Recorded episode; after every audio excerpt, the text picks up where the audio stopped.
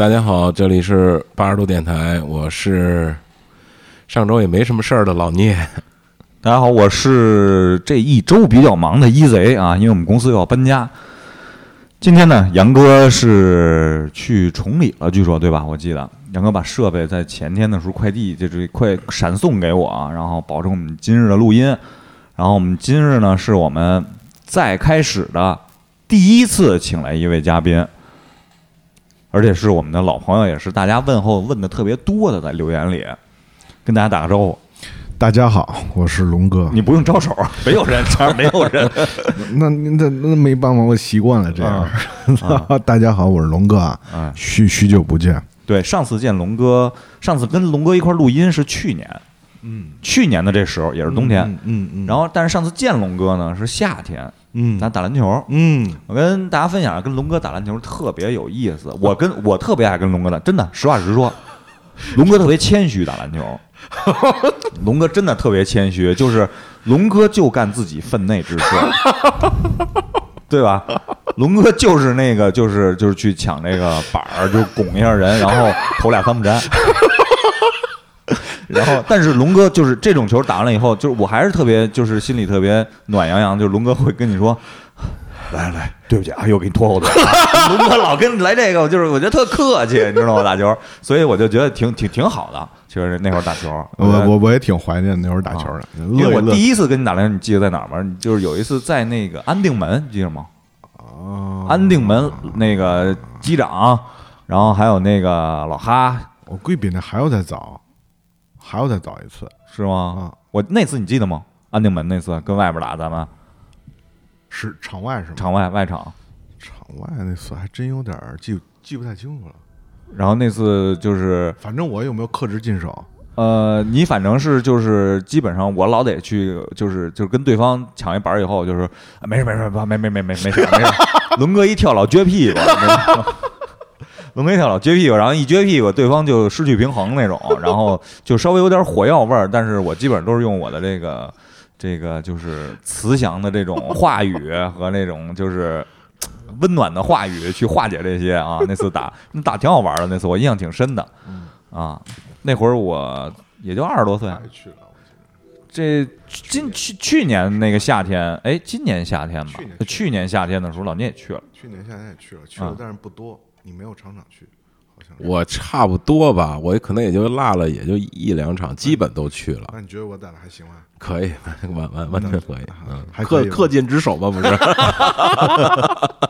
反正也是挺好的，就是打完球以后一块抽烟聊会儿天儿，嗯，然后还发生了我人生第一次见到车悬挂在台阶上这个事儿。老聂也在呢吧？那天是是车悬空，那天你也在，在啊。车悬空那那真绝了，那个好像都要这要拜高德了吧？我记得都快出门了，那天好像还是搭的那个老大的车啊，我他给我送到外边去，然后当时我那个我我我我原来的媳妇过来接我来嘛，然后一半老大接一电话说回去。说怎么车车掉沟里了还是怎么着？不是，就是我也是接了一电话，我是拉着老大他们他员工，我说给他送回去，然后龙哥电话来了，你回回回回来吧，回来吧。我说怎么了？你就先回来吧，你回来你就往那儿一那么一拐，我一看，我操，一辆车悬在台阶中间，我操，这前轮不着地啊。太黑了，看见全全面不逊了啊！我就绝了。看见看见老虾的车，老虾本来眼神就不好，对对着麦。本来老虾眼神就不好，你知道吗？他真是全身心的信赖于高德，你知道吗？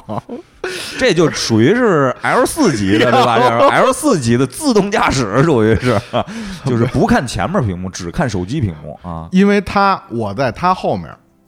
我跟我是我殿后，我最后一个车，我殿我我在他最后面，我是看着他就提前往那边去拐了。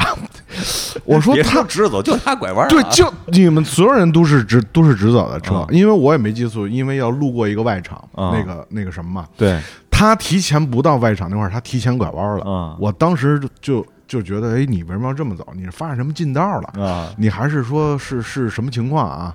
后来呢？结果我就跟着他，我我心想说那厉害了啊！我说老瞎发现那么近道了，可以的，可以的。结果我的过去之后，看丫不走了，车停在那儿不走，还不是规矩啊，打开双闪了。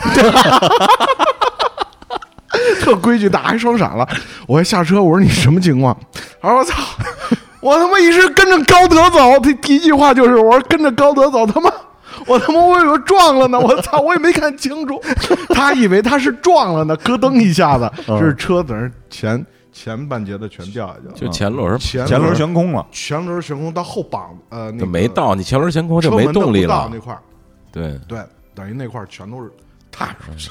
啊，它是前驱车，就是对啊，它前面一掉，后面没动力。它要幸亏是前驱，后驱的它就后驱正合适了，下去了，后驱就走去了，就没这么多事儿了，就不用打电话回来。哈瑞掉，他从那儿开的，可能就是龙哥了，龙哥掉下去了，龙哥挂那儿了啊啊！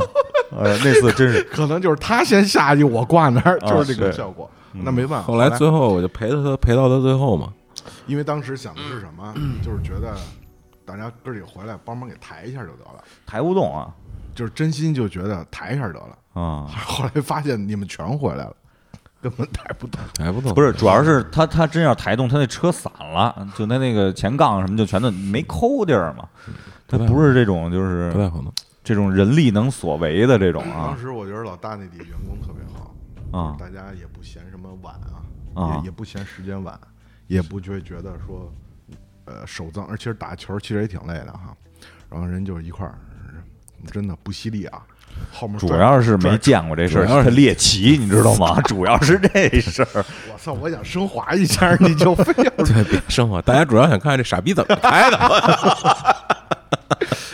一探究竟啊，是吧？我觉得那期也其实可以单做一期，把老虾给叫来谈一谈他的虾世界。前前前呃前天吧，还是。昨天呀，哎，前天我要去那哪儿，我还说，哎，我说哈哥在单位吗？我找你去。我说我正好去工商，他们工他不是正好工商离他们单位特近嘛，那霄云路一号。然后我说，一般以前我只要去那儿，我就约他跟小七，至少抽两根烟聊会儿天儿啊，然后或者吃个饭。我说不在，我最近一直在就就就是仓库啊。然后他说有机会约一下吧。我说那等我搬完家吧，等我们公司搬完家吧。我说十二月初到时候咱们见吧。他说行。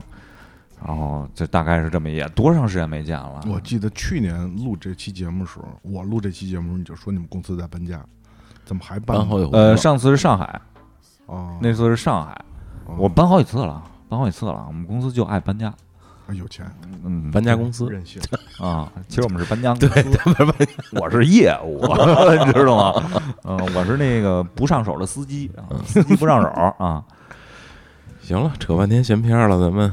主话题吧，嗯，咱们今天就直接进入一个主话题啊，因为这个话题呢，今天龙哥来了嘛，对，龙哥来了，然后尽量跟大家多聊一聊，多分享分享。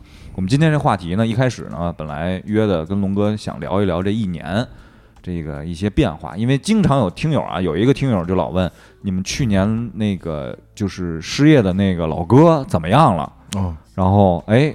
就是老有这种听友来问，然后龙哥什么时候来？龙哥怎么样？找没找着工作？嗯嗯。然后所以呢，就是说老聂说，哎，约龙哥吧。我说那天上一期我还在节目里说呢，不说我都忘了。我有一朋友叫龙哥，你知道吗？真的是好长时间没联系了，加上疫情，再加上我，因为我今年情况，我跟龙哥一直也没见，也没怎么聊。嗯嗯嗯。我今年情况，老聂也知道，之前也说了。就是翻天覆地的变化，因为你知道进组，然后基本都是熬大夜那种，然后又做制片，然后事儿比较杂比较多，心力交瘁啊，就是很多时候就没有什么跟社交上的这些东西少，然后所以呢，这不是龙哥哎，那天老聂说，我说赶紧约一下龙哥，然后定龙哥就问我，好啊，我都感动的要哭了 啊，然后定什么话题？然后我本来想说聊聊这一年，后来老聂那天跟我说，这样吧，我觉得聊一个这个，就是因为。都快到中年了，都已经是中年了嘛。其实说句实话，呃，人这个中年的这个年龄应该怎么界定？三十五岁以后到五十，还是四十到五十？所以我那天也不是界定中年，我那天就是咱们都快奔四张的人了，就等于是相当于是，应该就这个范围吧。三十多以后啊，然后我们就想聊一个。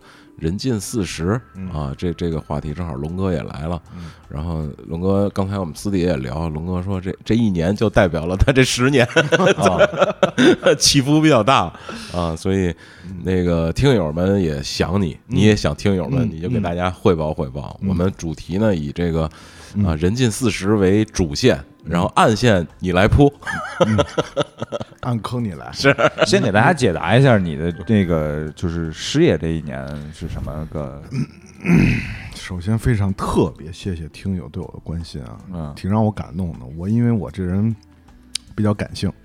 所以说的话，嗯，偏感性一点，没没没有那么理性。所以性是有的。然后那个，然后进来就是性。然后 EZ 给我发这个微信的时候说，有听友还在关心我，我真是打心里就觉得特别难。尤其是今年这一年，而且在遭遇失业这事儿之后，呃，这一年确实心里边五味杂陈，什什么感觉都有。嗯，而且呢，对于这个年龄来说，失业来讲。真不是一件好事，而有对于现实生活来讲啊，确实不是一件什么。那对于什么来讲是件好事呢？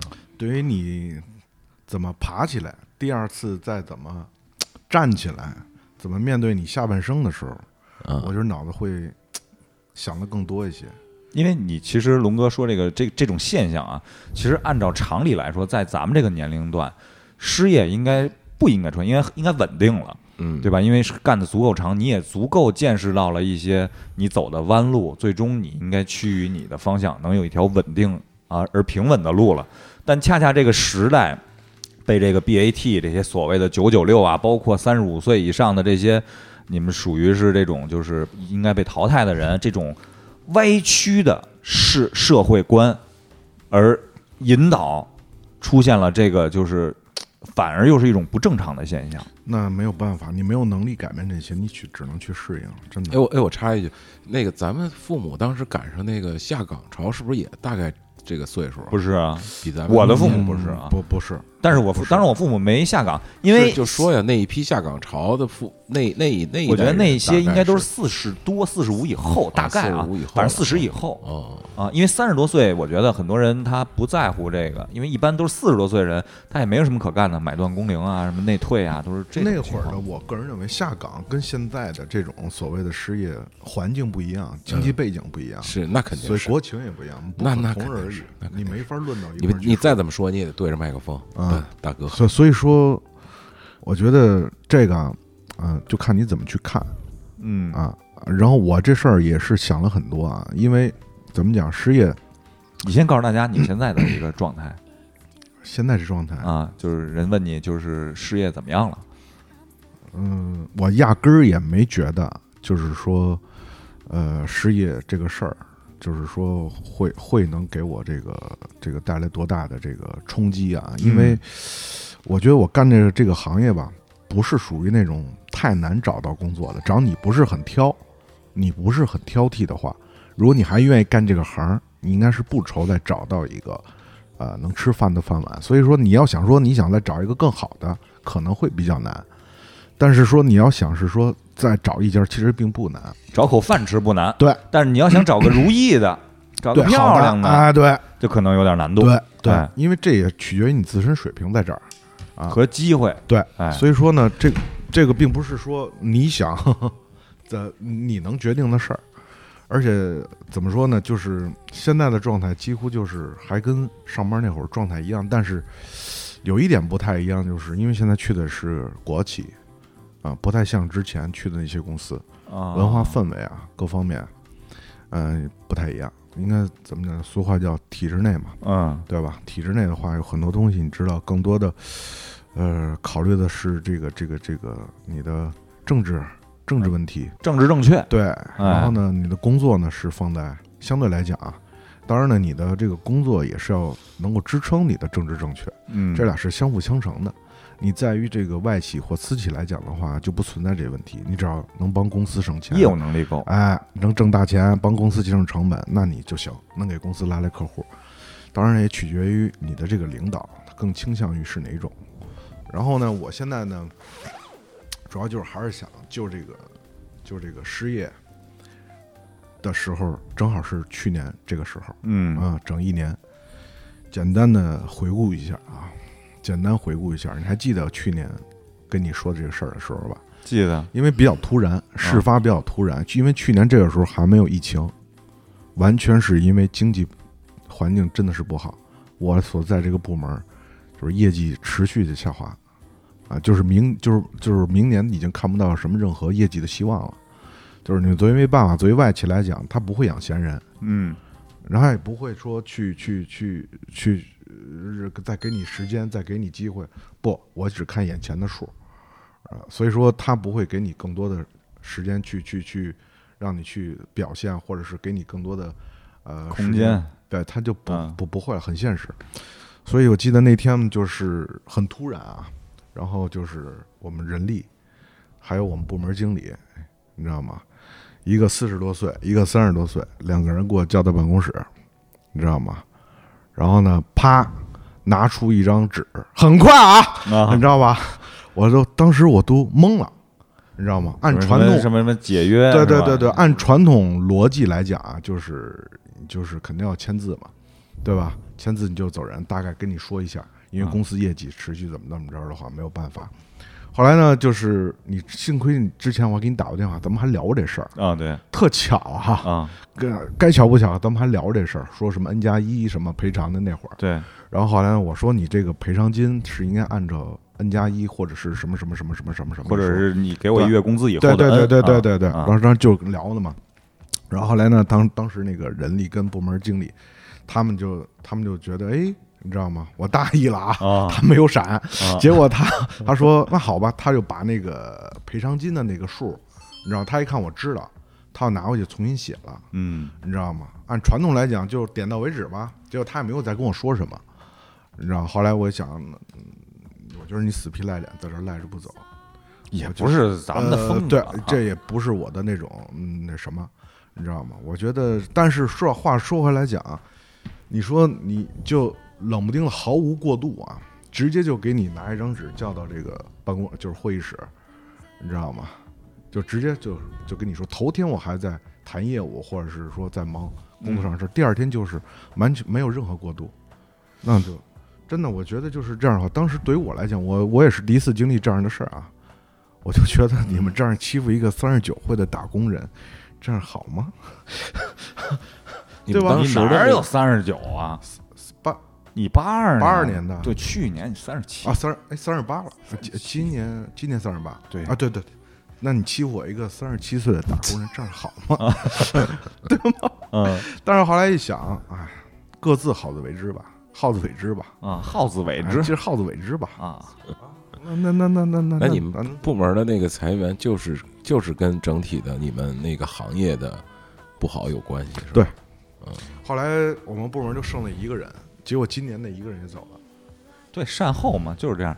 其实说白了，人力这种工作也是啊，就是比如说公司大范围裁员，效益不好，那就是他把前面事儿都善完了以后，自己再把自己淹了。对，哎，就是这样嘛。对，全都没跑。而且，而且据我后来所知啊，就是我们上海啊、香港、香港关了，呃，日本关了。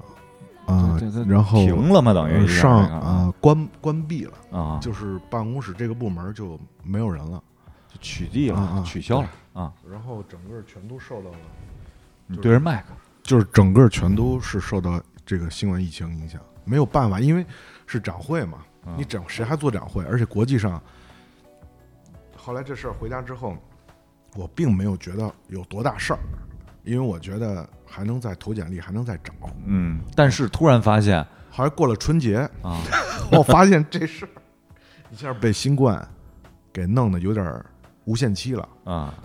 而且我当时说实话，确实没意料到这新冠会闹得这么久，心里开始有些波动了。当时是我是跟预期想，我就想问问你，当时疫情来的时候，你还是在失业状态，对吧？对，那那个时候疫情来了。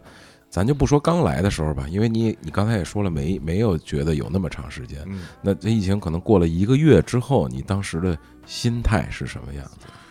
嗯，我觉得，我觉得这个事儿早晚会过去，因为都经历过非典了。对对，因为不是，我不是问你对疫情的看法，是你当时你自己的职业呀什么？因为你已经失业了，但是新冠又来了。嗯。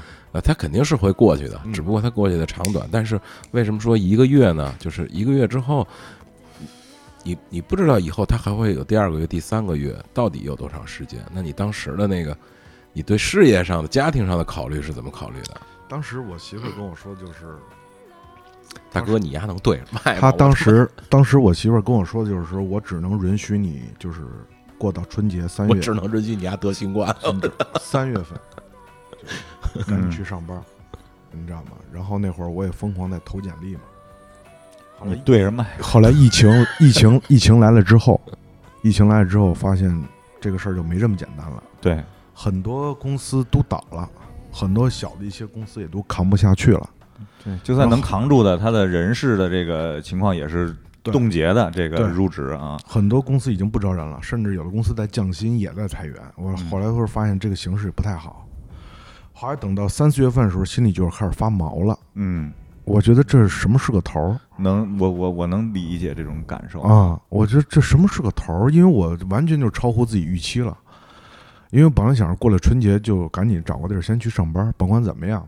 啊，然后但是发现这疫情一来之后根本不受你控制，就是心里毛，没招没落，心里也慌，不知道该怎么办了，不知道该怎么办，而且你每个月还我让那个大飞帮我交的社保啊，一个月一千多的社保，你这个钱其实说实话就是完全就是自己掏了。啊，嗯，因为没有公司，你那个什么嘛，所以他我让他帮我找他们一个哥们儿开的那公司帮我代代缴，然后后来是到四五月份的时候。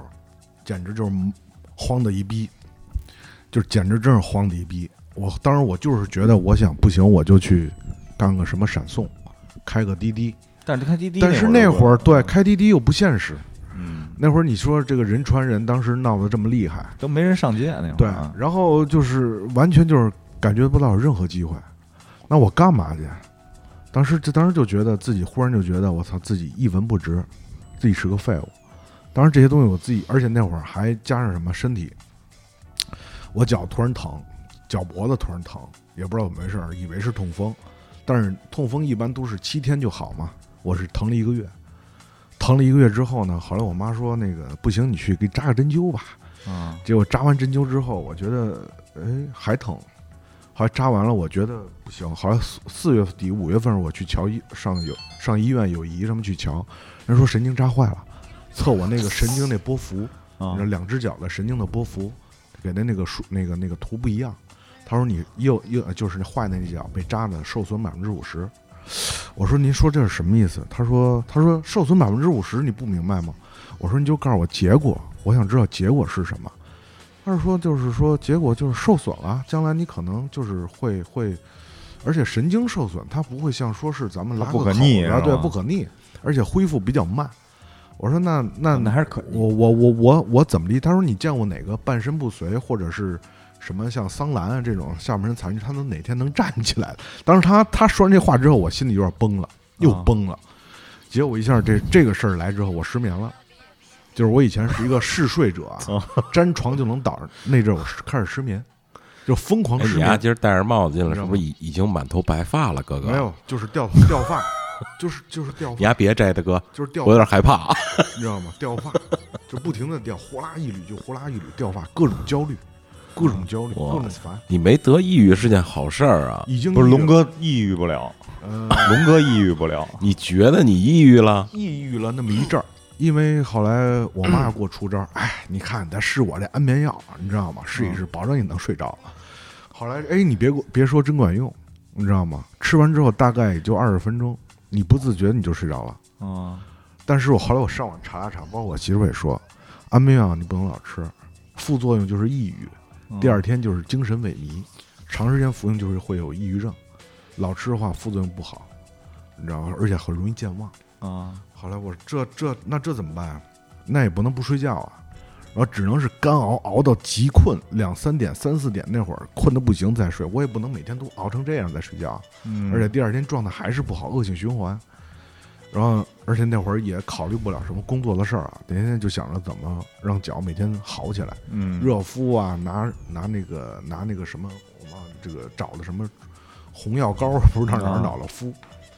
在家又敷了大概有一个月，热敷啊，受损百分之七十五，你知道吗？也也也没去。后来我还去的积水滩，也去的宣武、神内什么的，你妈全都去了，各种排队挂号那个看病，还硬赶上疫情的时候，赶上疫情的时候。后来觉得稍微好一点了，那会儿是我觉得可以该准备，结果六月份啪，北京新发地又爆了啊！又组织小区啊，所以什么的，就去做核酸。对你正好要住丰台那儿。最巧的是，龙哥我媳妇你啊啊！我媳妇儿他妈的，她路过，她去来宜家，你知道吗？来宜家，结果她路过一趟新发地，被大数据筛出来了，结果也要去做做核酸。然后，而且还有，因为他在国企，他也要报备，说我要我路过过，被大数据筛出来了，得跟单位说，得跟书记什么的汇报，在家自行隔离十四天。然后那十四天，我跟我媳妇在家啊，真是那种，我当时在家，我当时那种状态，我真觉得我操，我宁愿他妈的跟张大民似的，拿一饭盒上外面待着去，就是那种感觉，你知道吗？很不舒服，也很很不爽，那种难受，就是觉得，能给我给我们一个比喻吗？我们无法太能理解你这种，就是已经丧了。我给你一个头的这个点，我我我理解，我不知道对不对啊？就是。其实你跟你媳妇儿可能每天相见的时间，你每天见最多的人应该是你的同事。嗯，你跟你媳妇儿见面的最多的时间就是早上、晚上睡觉和周末。嗯，但突然间有一次变成了这个，就是你们俩同时在在家在这大眼瞪小眼儿。对，你就会发现两个人都会出现不适应，不不光是你不适应，他也不适应，互相会看到对方的，就是咱不能说不顺眼，就是。就是总觉得会，你为什么就是会会衍生出很多其他的问题，而且再加上当时我那个状态并不好啊，身体状态、精神状态全都不好，所以说呢，他也不是很跟我计较，因为对于他来讲，你先有病养病，你甭管是神经受损啊，该怎么着，该养病养病，然后呢，工作事儿也没办法，只能是这么拖，嗯拖到真是一个，其实不是拖，其实是等，就就就是。就是遥遥无期的那种感觉，但是好在我现在这个工作，当时的那个人就是呃招我过来这个人，他当时一直在这期间啊，一直都是有跟我联系的，他就也一个也是安慰我，他的意思是也想把我招过来，但是因为他自己呢还没有得到正式的那个调令，就是升任一把手的调令，所以他也迟迟也没有什么动作，你知道吗？但是但是我媳妇就说说你也不能纯指望人家。万一人家就是说自己还没什么的话，你自己也得留留一个备手。我说行吧，所以我也就没没没太想指望。当时呢也问过瞎子，你知道吗？瞎子那库房也缺人。嗯，我说不行，我去你们仓库先干个活吧。然后他说，然后他们他们老总也说说可以，你可以去考个叉车证，来我们库房开开叉车。什么大哥的，将来要上一些什么数字化啊，包括 OA 这些东西的话，也要实现这种 现代化的，你知道吗？说也行，但是就是因为疫情嘛，你薪资这些东西你也没法去谈。而且他们公司出了个事儿嘛，后来，嗯，对。然后呢，后来怎么说呢？也都也都不是特别特别的那种，能马上让你有动力，马上就能什么？因为当时还是想的是，孩子九月份要上学，孩子九月份上学。就是你这个钱真是不能停，嗯，你你你一旦就是本身当时在幼儿园报这些东西的时候，就各种班就就没有停，每月都有各就是都有报报班，你钱就根本就停不下来。所以我想的话，你说你给我啊几千块钱我去的话，说难听点，自己吃喝不算，你说孩子的东西你也交不上，自己也一直在犯就是打嘀咕。就逐渐的变成周遭给你的压力了，变成对，当当时你就觉得我操，我到底应该怎么办？就完全就是是你说有选项吗？也有，但也没也说没有，也没有任何选项，完全就是处于一种就是我我该怎么往下走，就是我该怎么应该怎么选，应该不能说是怎么往下走，就是说你这几条道应该怎么去选。然后最后我选的现在这家公司是因为它是国企，嗯，稳定稳定啊。那还是上一次的这个经历给你带来了一些人生上抉择上的一些参考和和怎么说呢？影响吧，我觉得这影响太大了。嗯，因为因为也加上啊，也加上今今年这次疫情，也看到了大大小小各种不同的企业公司倒，嗯啊，这该散的散，关的关，所以你现在我害怕了，害怕再去会被裁。或者或者害怕再去开除，所以我现在来这家公司，当然我跟我招我来的人我也说说，我说咱们公司不会哪天说开人就很知道吗？拿张纸就开，很快啊，知道吗？来骗来啊，偷袭我一个三十七岁的打工人，嗯你知道吗？好自为之。我 所以，所以我当时就我我当这真的，我当时我就是跟这个招我人来的时候，我说咱们不会吧？他说年轻人要讲武德，我们国企啊，嗯，要讲武德，对，讲讲规矩，讲武德，不讲这些东西啊，你知道吗？说不会随随便开一个人，你知道吗？他不会不像那些外企啊，不讲武德，你知道吗？这个他妈的，而且你知道吗？他给我那个东西上写那些条款什么的，包括赔偿金，一看就是有备而来啊，嗯，绝对不是烂，绝对不是乱 乱乱写的，嗯，你知道吗？就是，而且就是，你就当时就感觉到，就是他们真的是有备而来，但就是他们一直在憋这个点，嗯啊，他们就一直在找这个时间，就是想躲过你十二月，可能是要分涉及到什么年终奖啊、双月双薪啊，嗯，他们可能就是要挑到这个时间，找一个点。来就跟你去谈。其实你现在，后来我再去想，他真的是有备而来，你知道吗？当然，这种事儿肯定是提前做好计划的，只不过你可能没有发现其间的一些风声和端倪啊。所以说，是我今年上半年整个一年，就是精神状态、身体状态完全都是处于一种极差的状态。我个人认为，也是我活到三十七八岁、四十岁之前，我认为是最差的一年。而且我其实我就觉得今今。整个今年就就是没有不分月份了，对我来说，就是一段大段时间了。嗯，我嫉妒都都可以。就你在那段时间里有过有过联想或幻想吗？能谁？你哪来的底气还能去联想？我的意思就是说，你因为你你很关注现实的东西嘛，就让我听着我也觉得这是这故事哈有点就是。不是故事，造这是真实啊！是是是是是，不好意思，不好意思，没没有虚构，真的没有虚构。是，我只是这听到龙哥的一段真实的故事啊，我我又得用故事，就真实的这个经经历哈。嗯，然后你你会在当时肯定不会顾及说。去我我的意思不是说让你想入非非什么东西，而是你肯定针对现实，你要去解决问题。那解决问题的时候，你你肯定要思考。你思考的时候有没有那就找路嘛？啊，对，这这种这种联想，这种哪怕是出我，因为我所说的幻想是有点半开玩笑，就是你在也生病，然后家庭也不好，又没班上的时候，出现过没有那种所谓的幻想的东东西？而这种幻想不是说你非得要去干嘛干嘛，就是。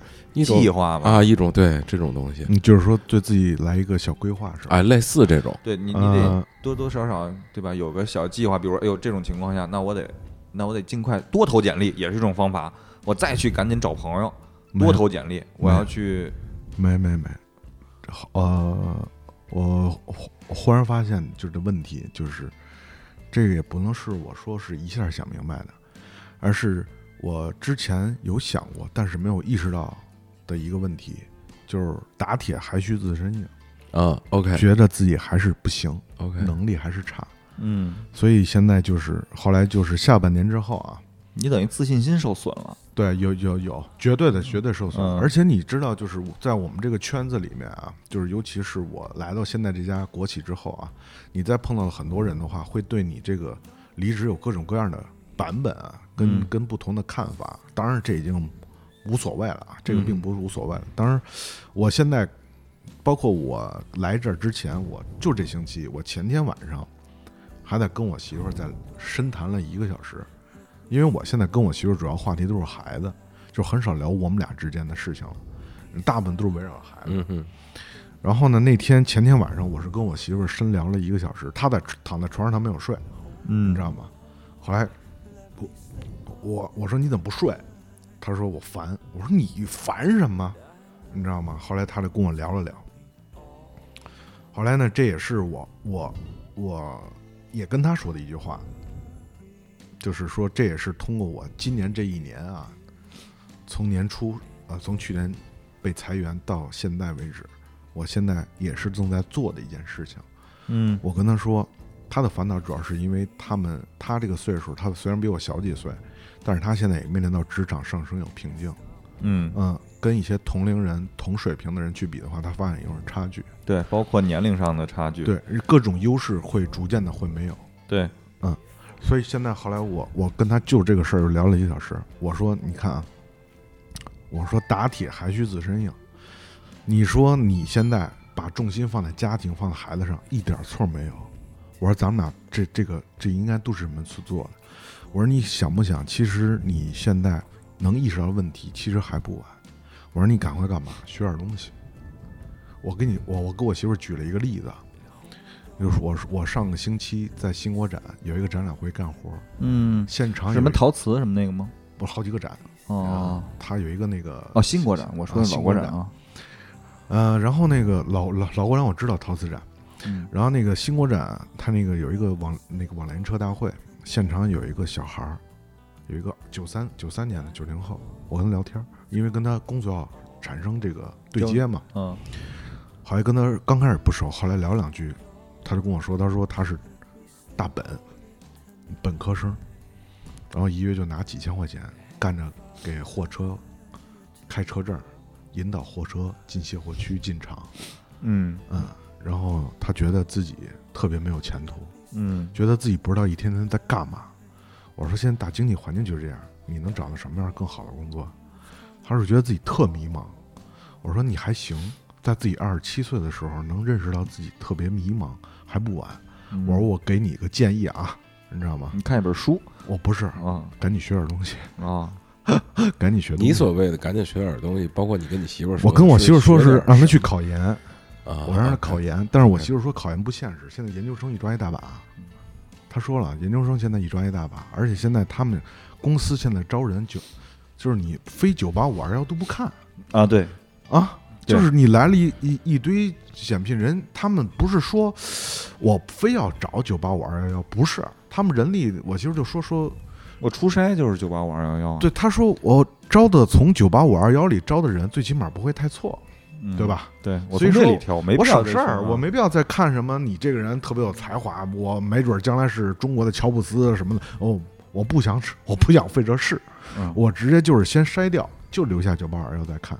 所以说，你像大飞那种双一流都靠边站，正像手师大双一流那都靠边站。所以我他现在也意识到这一个问题。我说，所以说你你你跟那小孩说的，包包括跟你媳妇说的，学点东西是学点什么呢？你看你将来想，或者说我想问的是于什么？包括老聂，你也可以去学点东西。包不，这这这我我我想问的就是说，你看到了我们现在的社会环境，嗯，然后你的之前的这个状态给你的启发是打铁要需自身硬，嗯，然后要去学点东西了，嗯，你那。那学点类似什么东西呢？能能是站住脚跟啊，还是又往上走一步啊？其实是要怎么样？我说的是最最下限，就是哪怕你你要混，或者你说的叫单位要混，你要混，你也是别被那种啊，就是要看要裁人的时候，第一会想到你的那种混，而是你要混的稳一点。就是你知道我这个意思吗？其实我觉得，我我我我总结点东西，我不知道我理解对不对啊？你可以那个可以指责我或者打断我啊。就是我觉得，其实龙哥说这个学学东西呢，是一个泛泛的，是一个大方向。嗯。但是核心的你要做呢，首先第一你要审视你自己。嗯。你的优势什么？你欠缺什么？嗯。你欠缺的东西所围围绕的这个联系的这个最重要的点是，你想你的未来是什么？那就涉及到你未来规划的这个问题。这是一个核心的东西，然后你才能知道你去需要你要去学点什么东西。意思是这样啊，就是说规划未来对规划的东西，我现在不想了，因为我不知道未来什么样。因为国家尚且做五年规划，当然我也没法规划太多。我就是觉得怎么样能够学点自己适应自己的发，就是你职业规划来讲，或者学点自己想学的，或是对你现在这个工作有用的东西，都可以去学。嗯，我跟我媳妇说的是，你可以去考研。你要他好像他说的是考研太耽误功夫费劲，而且现在研究生不值钱。我说那你想，我那我觉得我推荐你，你要么学个 PMP，你要么就把英语捡起来，你要么就我说说的都是实际的啊，我也不跟他聊虚的，因为也没必要。我就说的是，那你想你你是不是应该着手学考俩证或者三个证？你甭管将来当不当什么呃这比那哥，最起码你先能保住你眼前这个饭碗不被后者取代。后来人取代，对吗？我所以说，我也不跟你扯什么啊，这个这个这个，就是就那那就是就是聊聊点实的吧，聊就是聊点你现在需要的东西。你觉得将来你这公司或者你这个职业更需要什么样人才？你说你现在混，你这么混，你能混到什么时候？能还有几年能让你这么混？而且今年我不知道你看没看组数据，就是今年大学大学毕业生那那组数据，有多少万大学生从从从毕业就要面临着失业，尤其是今年，这些大学生我相信没有什么大专了吧，啊。就说，作为一个公司发展来讲的话，可能将来的门槛会越来越高。可咱们暂且不说这些、这些、这些，他所谓的专业或者他的学历含金量高不高，他是不是九八五二幺等等等，咱们抛弃这些不说。但是最起码将来这些公司，如果你想做管理层、中层，甚至是决策层，甚至高层，那你觉得你有什么能力呢？对吗？其实你说这问题，我就想到刚才我跟你来之前，我跟老聂还在聊一个问题。其实中国最重要的还是。你有一个很好的人际关系和沟通能力，这是一个你自身的属性特别重要的一点。呃，关键的是还要会推销自己。呃，推销自己这属于是你的这个沟通能力里边这个人际关系里边的一一种吧，就是你有方法或者是这种。我告诉你啊，我媳妇儿是属于典型的人际关系特别好，嗯。啊，但就是不会推销自己的那种。她在他们公司人缘贼好，甭管是大门的保安。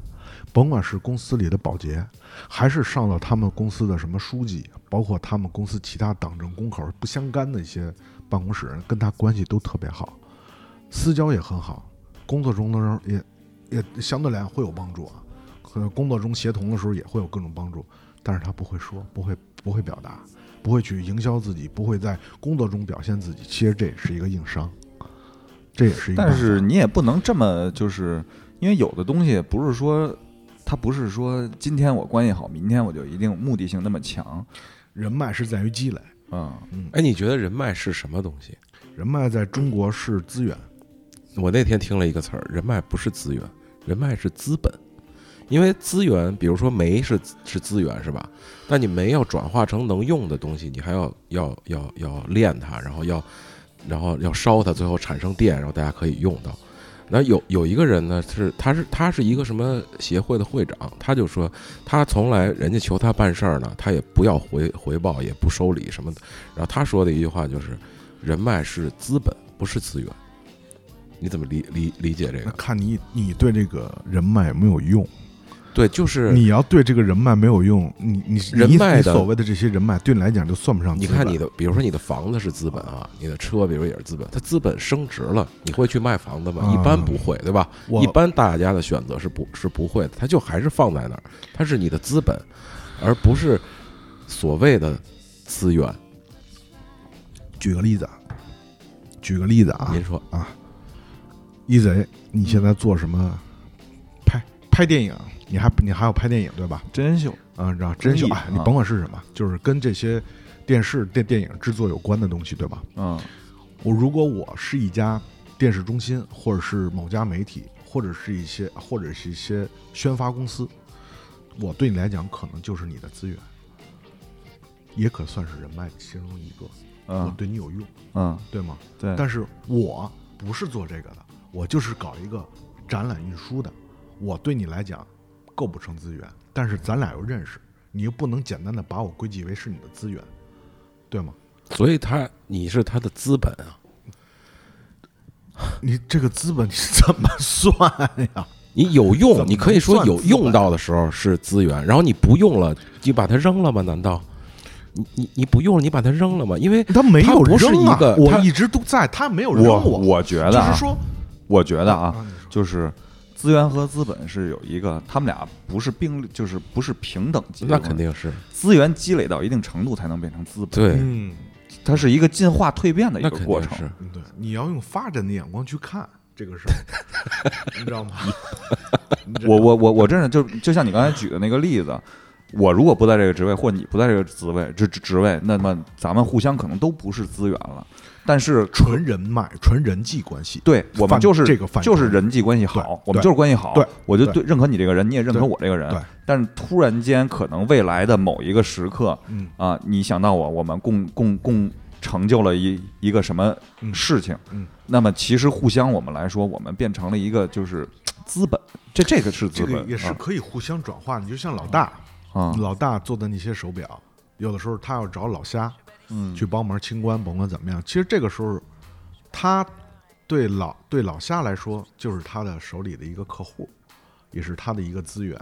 嗯，那么老虾对于老大来讲也是老大的一个资源，我有这方面的资源，对吗？所以这是可以互相来转化，并不是能够彼此能成就为自己是或者资本。但是他们俩之间就是我举这是一个例子啊。但是你从另外一个角度说，他们俩之间存在着一种信任，这是他们俩互相的资本。这就是资本。嗯，那这个就是你明白这意思吗？就是如果就是咱们俩刚才说听我说，如果你只拿人脉当资源，你是不会有资本的，你不会，你不会沉淀下来这个资这个资本啊。嗯，你当你有了资本的时候，这个这个才能叫做资源呢。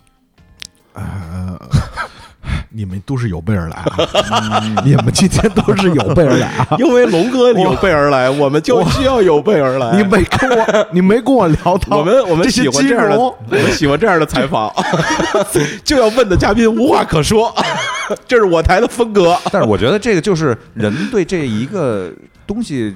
定义和这个就是一个不同阶段的一个感受感想而已。对对对，我觉得这种这种就是中文嘛，就是资源资本，你怎么去分析这种事儿？我觉得没有一个完整的，但是就是准确的定义。这种东西，人者每个人理解都是不一样的。我也想对你，你一贼你说也对老聂说，作为一个我感性的人来说啊，你们都可以是我的资本。对，只不过我们还没有互相成就成资本吗？也不用成就，可能这辈子咱们也没有什么机会来互相成就了，或者说咱们这一辈子可能也没有什么。不会的，贝贝，今儿晚上就可以，贝贝。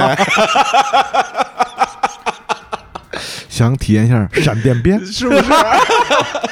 弹抖松果闪电鞭，这个这个时候发，这个时候资本发光了。你我告诉你啊，要不然你用两只手来试试。没错，我就喜欢你这样。真的，我不行，你不要聊这个行不行？今天他本来想挺正经的，你非要聊这个，干要那么正经？我们还是开心的聊天啊。不行，你你你说的。你把话题扯那么沉重，我老想给你往上来一来，你知道吗？你你接话，社会，你看这个这个环境都对你都已经这么针对你了，你还这么没有得到没有忧没有抑郁症，还这么乐观的活着，没有没有没有没有，这就是生活对你的启发。没有没有，我不认为这个是对我的惩罚，我也不认为不是不是不是不是惩罚，只是他有可能有点针对你这个意思，因为你讲了你的经历，我们会觉得你看你生病了，然后大环境还你原来的工作大环境还不好，然后还有疫情。然后家里又有孩子，老婆呢也也上上上升，也遇到了困难，家里还有老人，这所有的其实都是我们今天要聊的叫中年话题，嗯嗯，对吧？所谓人到四十的一个困惑也好，一个状状态也好，对吧？你你你幸亏没穿上一件有写着中年危机的衣服来，这 没有这一下就暴露了，那这都但是但是到这个年龄呢，我们还是需要有一种。生活给我们一个启发，所以我为什么问你有没有幻想，有没有联想？这只是启发嘛？所以去想，你包括你找到了一个国国企的工作，你需要稳定，这个就是一个启发。嗯，那还有没有新的启发给我们讲讲？那就是你不要认为眼前的苟且就是真正的苟且。OK，怎么理解？哎，嗯，就是说有危机意识。我也是被之前这个公司裁了一下之后，一朝被蛇裁。十年怕蛇财，嗯。嗯，就有这种感想，就是还是得学东西，啊，我现在也在学，我现在在每天在背单词，然后然后呢，想到时候看考试，然后甭管是考什么，我其实想想想说一句，就是这个学呢，它不是说是咱们怎么说呢？你任何事情都是学习嘛，嗯，对吧？你经历即问之学，但是你经历你没有经历过的事情，就是在学习嘛，嗯，但是但。但是我现在是想把更多的时间是放入到具体的学习当中，啊，呃一呃，我觉得这样是有两个作用，第一个就是说，自己确实自身能力还差着，也确实还不行，你无法独当一面，你也没有能力说来来来自己独挑一摊儿，是在这种情况下，当面临到这种被裁又是新冠的时候。但是这个跟你学英语有什么关系？不是学说学英语有什么关系，嗯，而是说你可能这辈子都用不到，嗯啊，但是我就觉得学一学总没坏处吧。那你有点无目的性啊？我觉得，呃，也不是说无目的性吧，嗯，就是说这东西就是说学英语看，学着看。我插句话，就是学英语解决了你现在的什么问题？我想问问。现在眼巴前的就是先给孩子树立一个榜样。OK OK OK。对吧？我能理解了。嗯，你能因为因为刚才龙哥说这个，让我想到了一句话，就是别人身上的问问题，就是我们看到他的问题，有可能是他自身的一个解决问题的一个出口。就比如说我抽烟哈，我举个例子，比如说我抽烟，人家说你抽烟不好，这是我身上的一个问题。但解决我是我自身的问题，可能就是我无聊，嗯，对吧？我烦，我才抽烟呢。你要想把烟戒了，你得先解决我烦无聊这件事儿。嗯，那其实对于龙哥来说，你学英语可能是解决你另外的一个问题，或者你现在干的事是在解决你自身的另外一个问题打打补丁吧，给人生打补丁吧。我我首先来讲是这样，我不认为 就是说学英语一定要怎么样。我觉得学英语是件特基础的一件事儿，嗯啊，并不是说我一定要学完英语要怎么样的事儿，而是因为说实话，学英语是很基础的一件事情。因为现在这社会发展的，就是说说难听点儿的，就是我觉得不会英语的话，我就是跟半个文盲没有太大区别。可能这么说有点过于严厉，但是你从就业的角度，将来个人发展来讲的话，其实你要是英文不好，或是不或者是不太强的话，我就是你你是会受限的。你的工作，你的 包括你面临以后的一些所有问题，您是要日日日日语英语两门报是吧？日语在学啊，日语在学。日语您不是挺厉害吗？没有没有没有没有日日语在学。嗯，然后十二月六号不是一 N 二吗？我先去考一考，报了名了，然后考一考，考不过再考，考不过再考，考完 N 二考一，我就觉得给自己定一计划，三年之内把 N 一过了。OK 啊。但是我刚才还是很认同你说的，你给能给孩子一个榜样或者一个，这个是在家里就是实打实能看到的东西。OK，嗯，谁谁谁也不知道你学这东西有用没用。但是，哎，你跟家看小片吗？我我我问问，什么片儿？小片儿片儿片片是吗？小片片，刚才拍了吗？不操你别！我再晚晚上我再给你补，我再给你补一段，好吗？不在家看小片片了吧？看什么片儿？岁数岁数大，我现在都开始随身携带六味地黄丸了，一次八粒儿啊，一次八粒儿，一天三顿，顿顿吃一下。硝硝酸甘油有没有也随身带一带？还暂时还没，是吧？嗯。但是先把这个肾子跟着肝子先。你那个脚好了吗？脚现在还没太好，太利索，百分之九十了，你知道吗？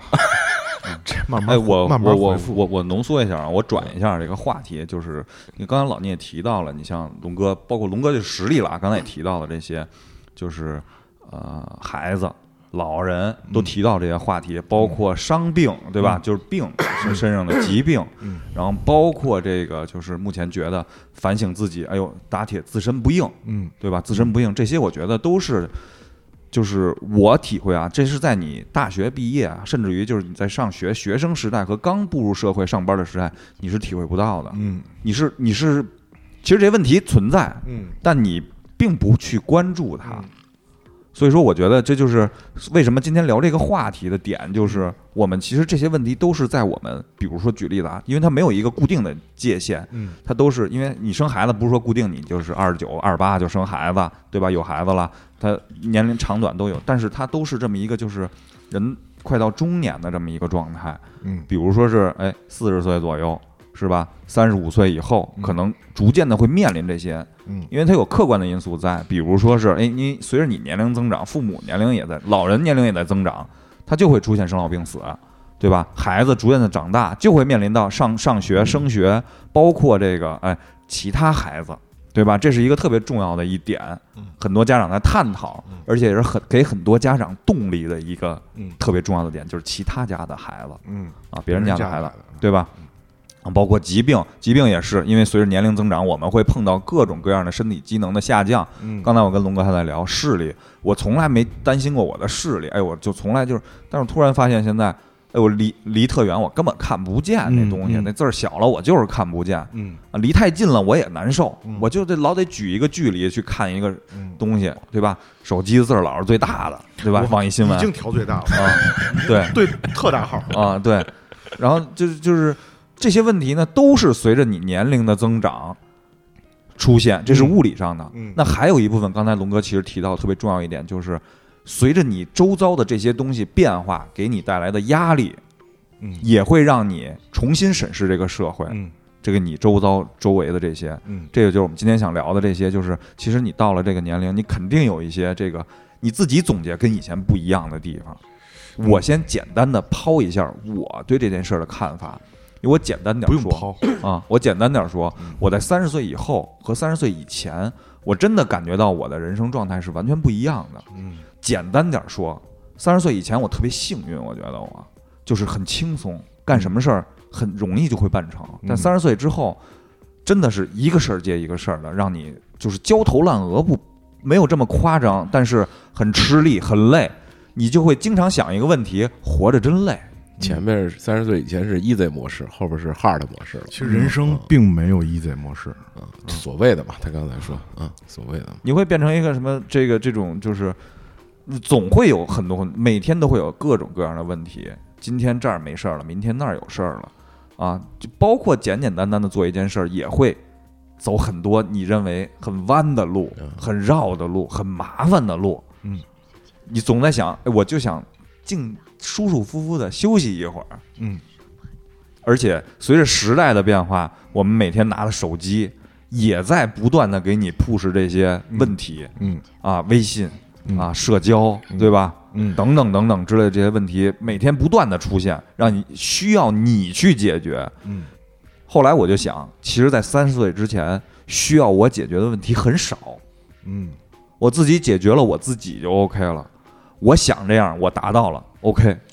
我不想这样，我不去也 OK 了。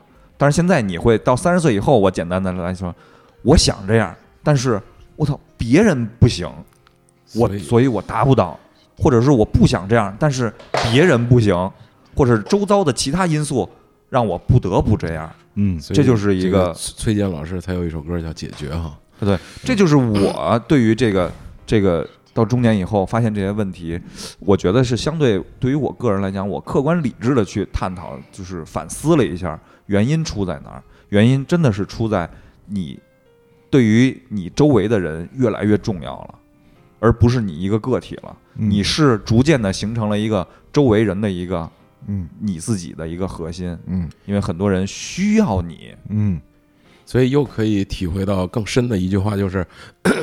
就是自由是什么？就是我扯个闲篇，自由就是不是你想做什么就做什么，而是你不想做什么的时候可以不做什么。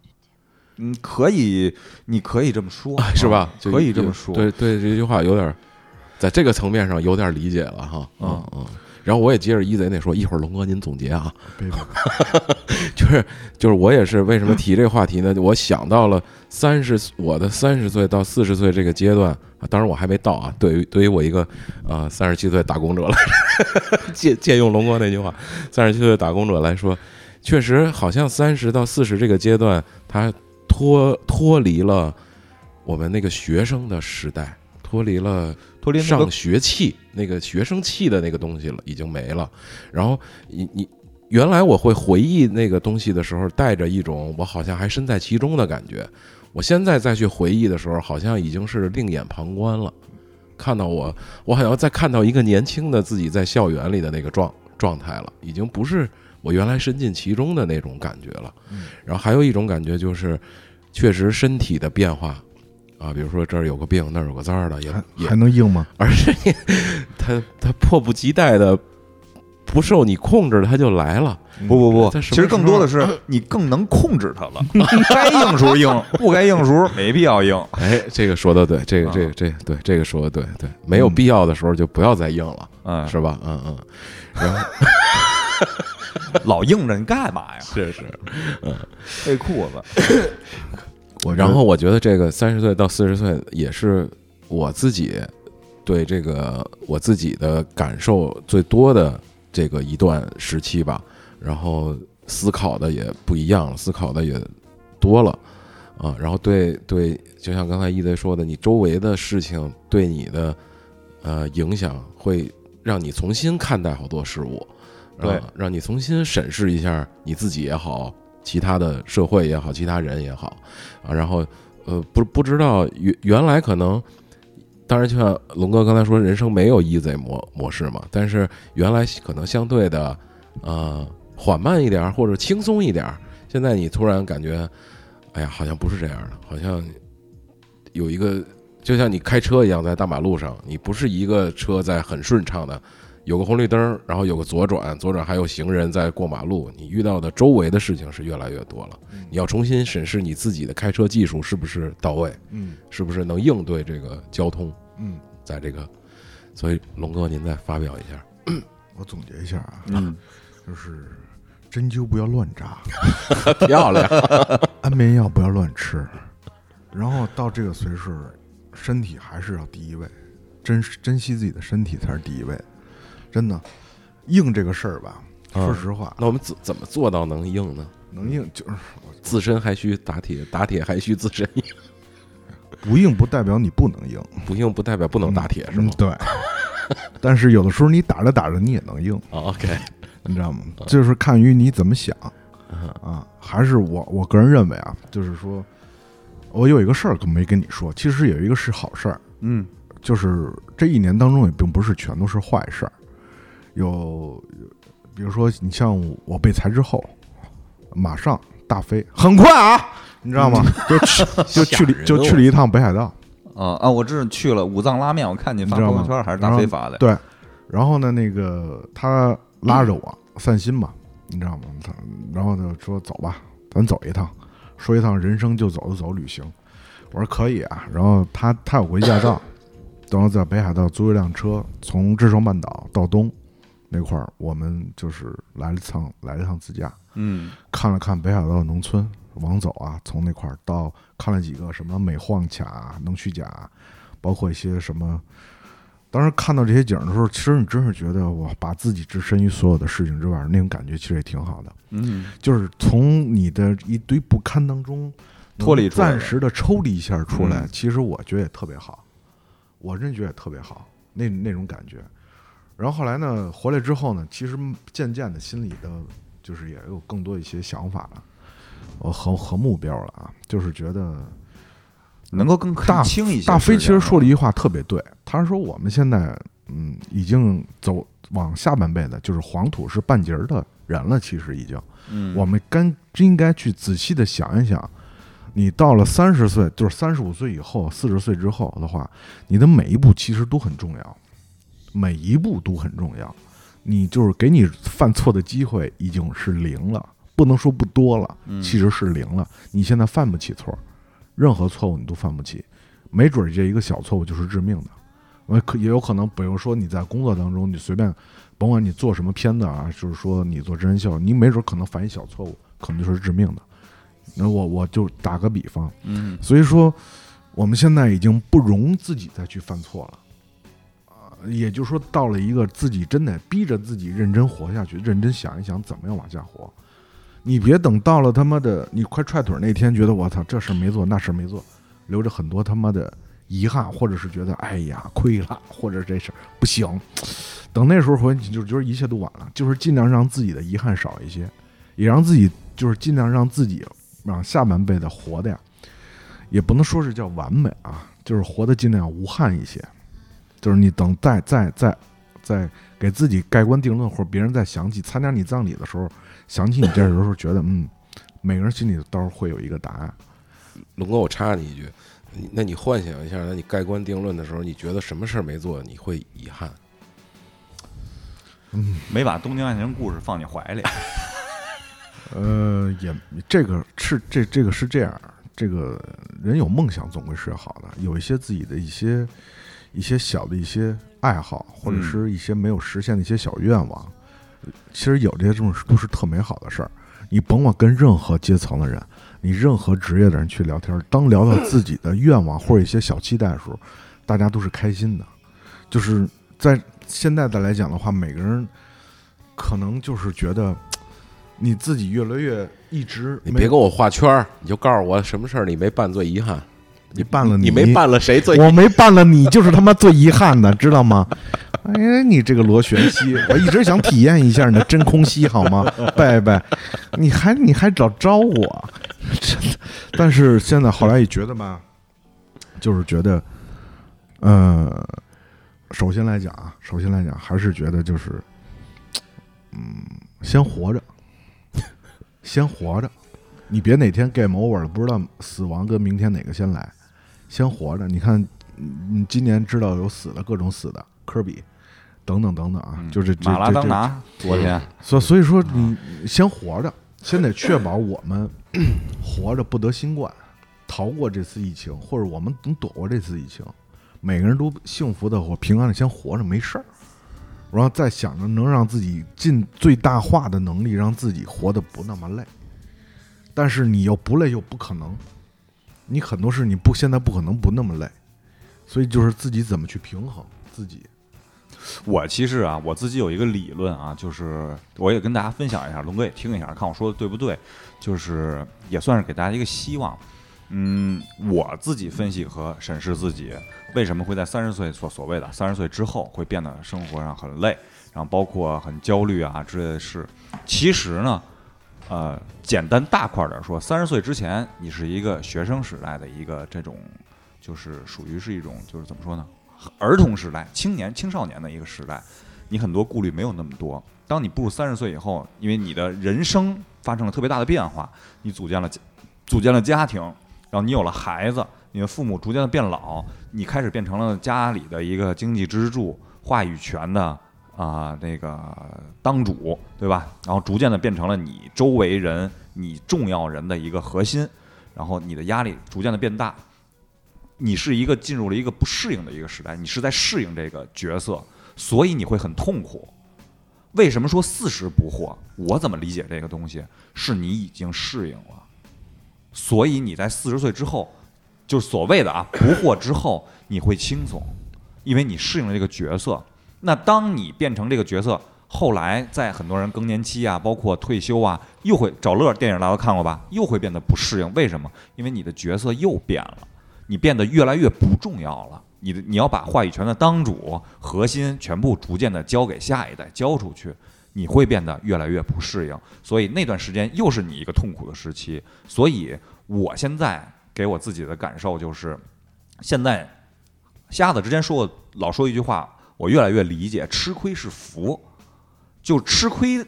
的是福的一个核心点，就是你其实是在经历很多事，是在学习很多事，是在长自自身的这个经历和见识啊等等之类的这些丰富自己的经验，让你会越来越熟悉这个角色。这是我个人对四十不惑和我现在这个状态，人到所谓快到中年的这么一状态，不困惑呀、焦虑啊、很多事情烦躁啊、很累啊的一个小小的一个。就是从我自己自身的一个总结的一个分析，很长时间了，我为什么能坚持的去体验这些事？我一个快四十三十七八岁的人，我去剧组里去跟人当制片主任，挨个每个人聊。我现在上一期我我跟我我妈都说我快变成话痨了，为什么？就就是操心这些事儿办不好。你你觉得他们办不好，你老得提醒他们，把你所关注的点告诉他们，要做好这件事儿。我拼了命的去做这些事儿，目的还是为。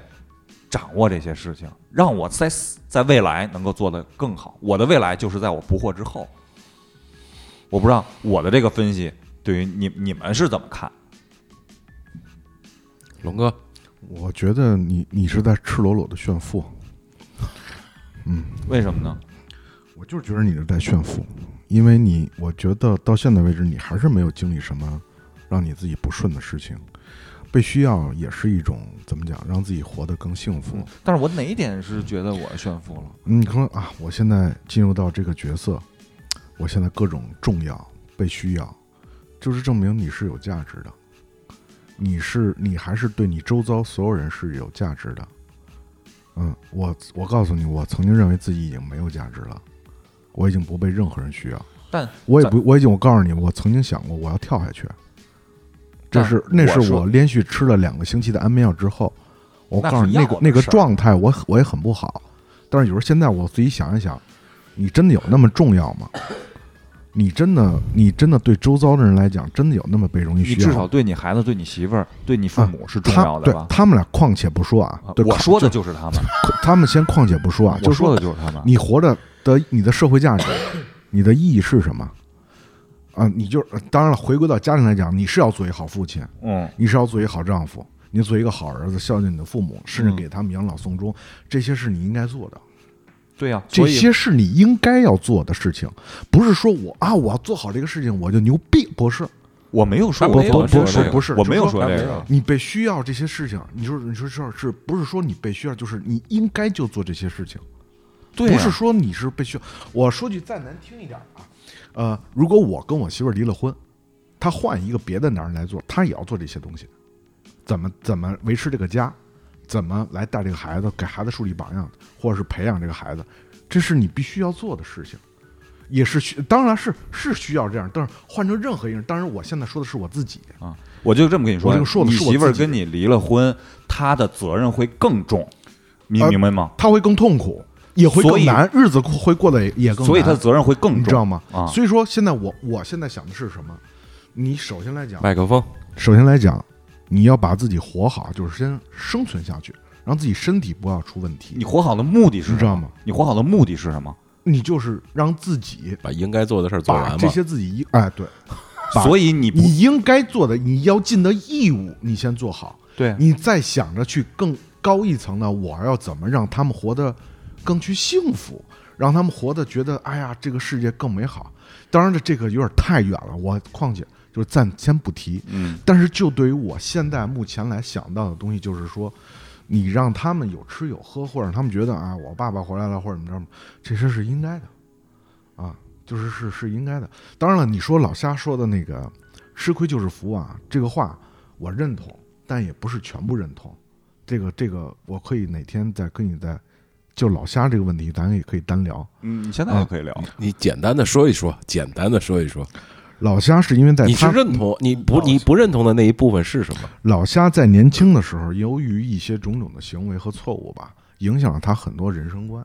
OK 啊，有那甚至那一段人生观，在我接触到他的时候，我感觉到这个人完全就是极左极右，这个人就是完全走向了另一个极端。嗯啊，这个是给我感觉最大的变化。而且从那个之后，他的人生观给我感觉就是树立了吃亏就是福。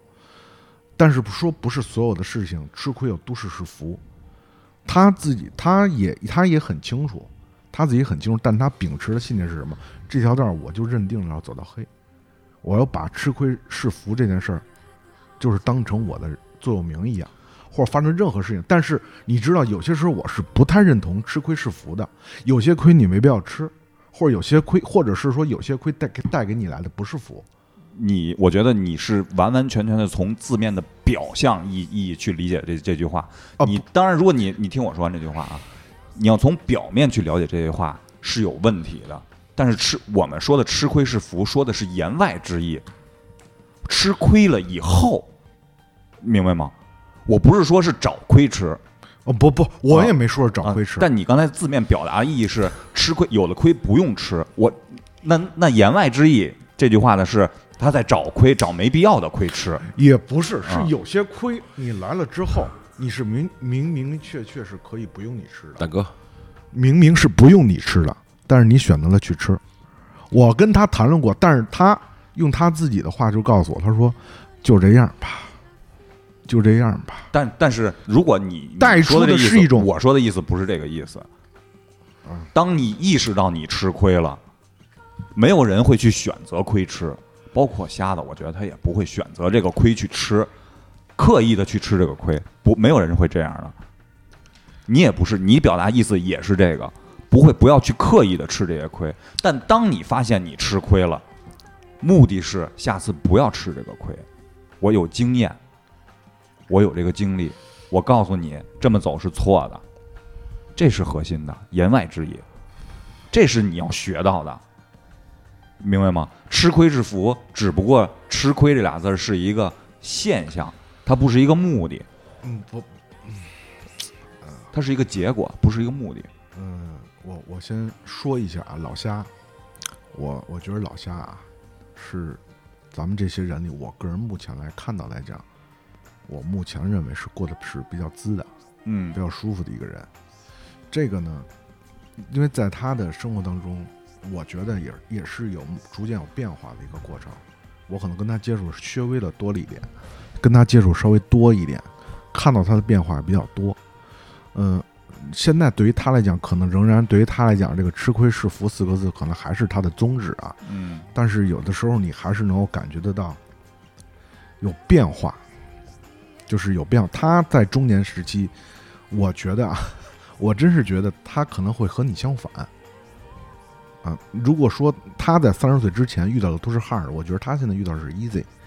我不知道能不能成就归然于他所谓的现在他的亏亏吃的特别多，然后呢，现在是福到了，可不可以这么简单粗暴的去理解？我觉得可以，我觉得可以。我年轻时候吃的亏少，呃，不不，也也不是说你吃的亏少，也不是说你话都让你丫说了，孙子，也不是说让你说吃的亏少啊，不是这个意思，就是说，我觉得咱们的命都是注定的。太违心了，太违心了，有有有一点儿，有点有点形式上了，就是有一点儿，有一点儿啊，有一点儿会是注定的，就是你可能无论你是怎么样，就是就是说白了是提前进入角色的提前，就是他可能晚一点进入角色，哈哥呢提就是进入的相对早一点比我们，就是如果以他那个论调来说的话。但是我我我其实我还有一个个人的一个小分析啊，小分析，呃，我们其实经历的过程是一样的，原因是什么？哈哥实话实说，经历社会比我早，嗯，对，他进入社会，进入进入社会比我早，等于他进入角色，接触到这个角色会比我早。我说的就是这个。那那这个时间差，其实我觉得我们俩的，只不过那确实是他走的路比我多，而且我觉得性格也不同。啊，性格确实是，但是性格不聊。相怎么说呢？就是再怎么说，咱们这些人大方向和价值观和世界观是一几乎是一致的。就是大方向啊，我不说细节，个人对一些这个偏颇的一些东西会有个人不同的理解。但是我们总有交集的地方，嗯，这是这是不可否认的。当然啊，否则的话不会坐在坐在一起啊，不会这么保持这么长时间的联系啊。有。有交集，大家还是有交集。对，但是就是其实这还是没有脱出我的那个理论，就是你在适应角色、适应的过程会让你特别痛苦，这是我的一个理论。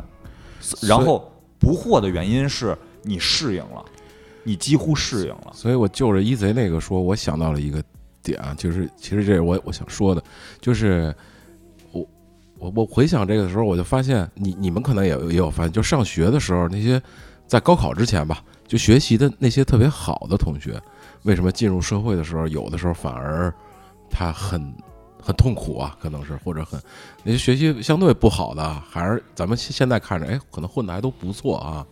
就是他们可能进入的角色就相对早，因为我认为在学习阶段的时候，我们的目标只有一个，比如说就叫分儿。哎，分儿，然后家家家家长会说你别的什么都不干，你你就学学习好了，你要能考上大学，我命都能给你，对吧？这是家长可能常常说的一句话。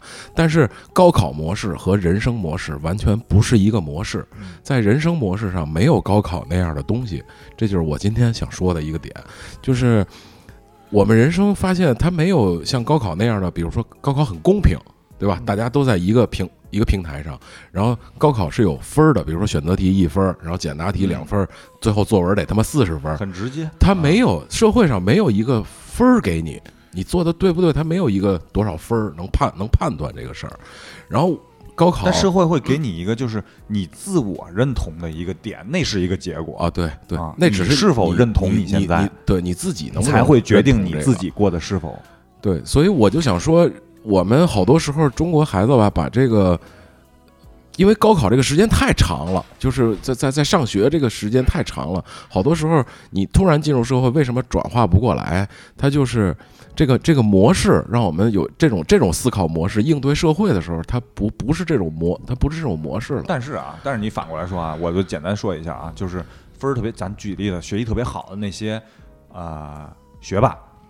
呃，和这个就像我这样的学渣，相对来说啊，相对来说，那你进入社会以后，那我们的起点是不一样的。嗯啊，他获得成功的机会要比我高得多。嗯啊，概率要高得多。嗯，因为举个再简单的例子，他可能直接就能步入银行。对吧？步入这种就是金字塔尖儿的这种行业，国企或者是中央单位，对吧？而我呢，可能从社会底层一个一个打工仔，是吧？嗯三十七岁的什么打工仔啊，打工仔，然后开始，然后慢慢慢慢的，但是呢，我们的自我认同是不一样。他对自己的要求就是，他周围我要达到一个什么样的状态，我是达到什么样的状态，我们俩之间没有什么可比性。但但是其实遇到的人生问题，我觉得。都都一样，都一样，你不管是官大官小，地位是不是，你都要面临结婚、生子、赡养老人、自身问题，他风险等等。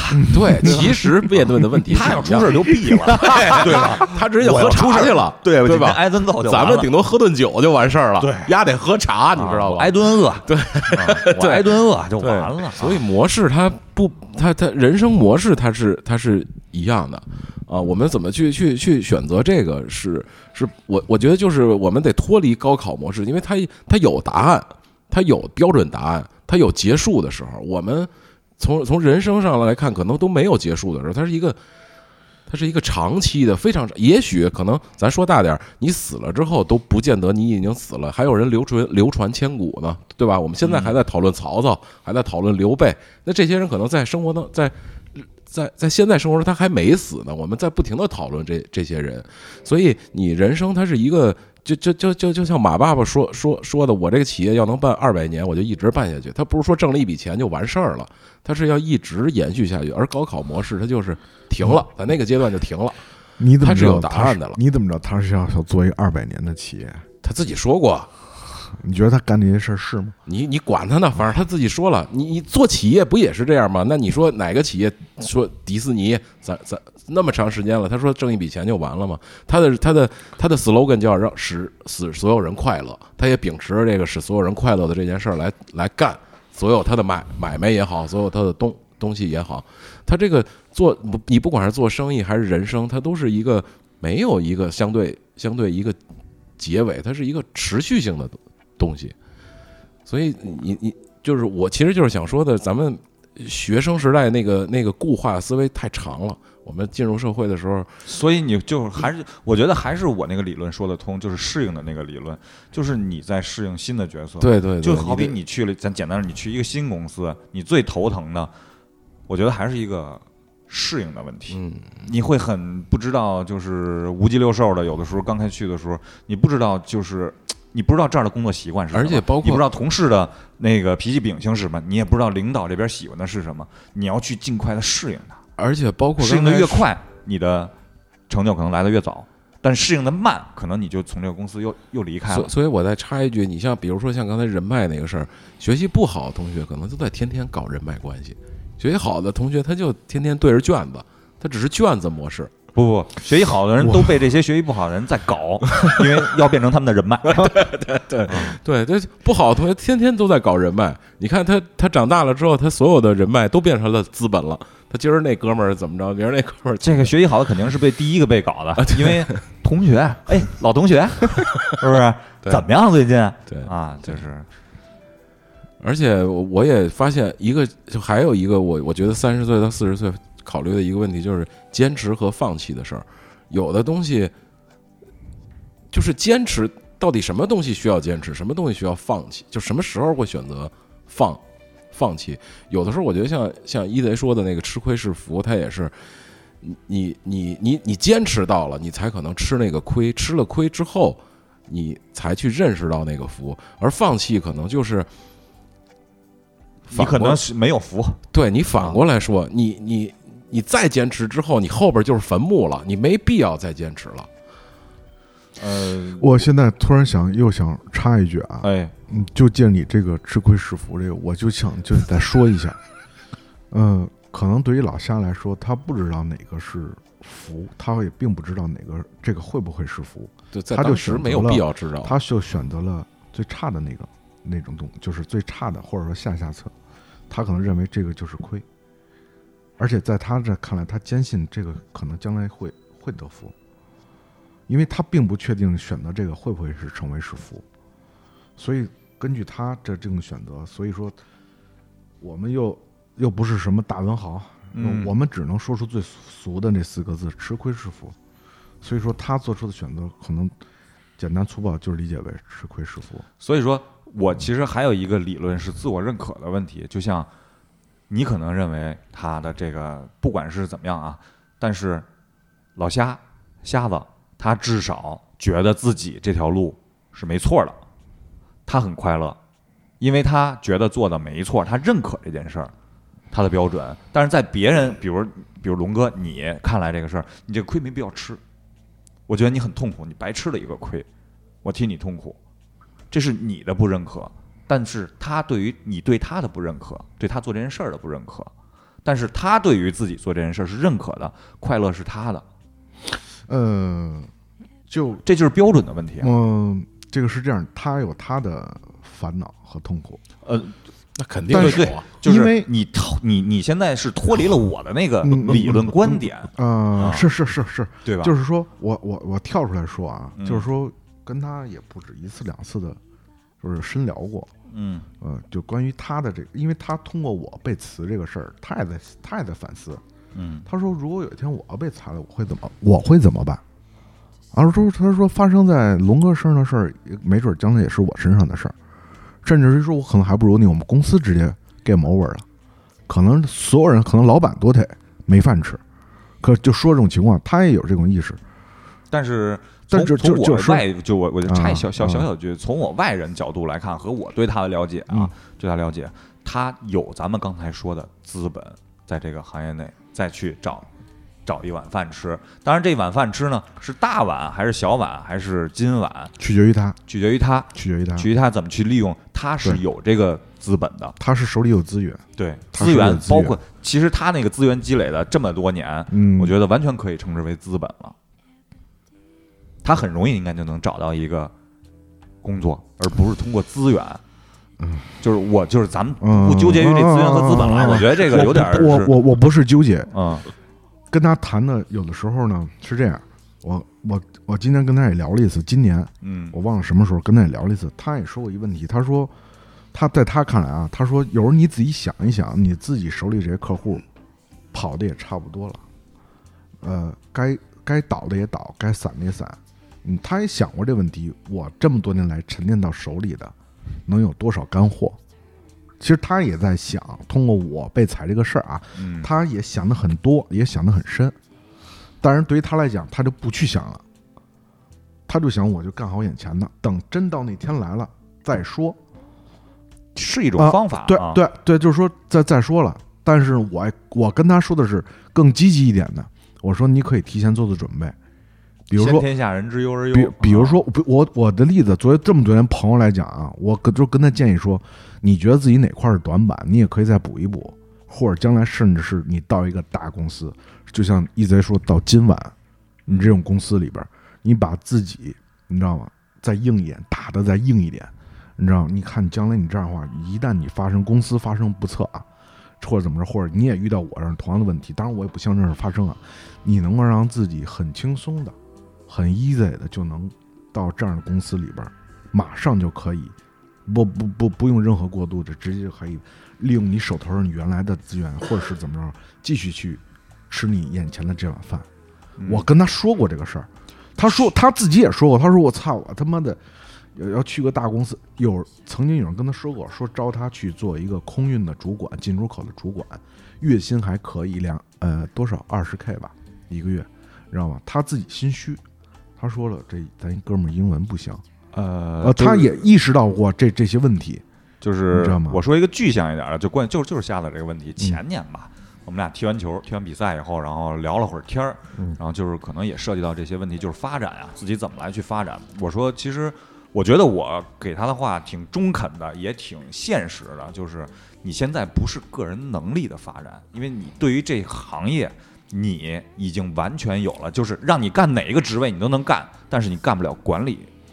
核心是什么？你需要积累的是你的团队人员，是你自己的团队，你现场来都信任的人是你的团队，才能够把你这个团队，你才能带领一个团队。你直接空降，我觉得你没有什么机会。你你肯定都能干，你让干任何职位你都可以干，除了管理职位，因为你没有管理经验，你都是操作经验。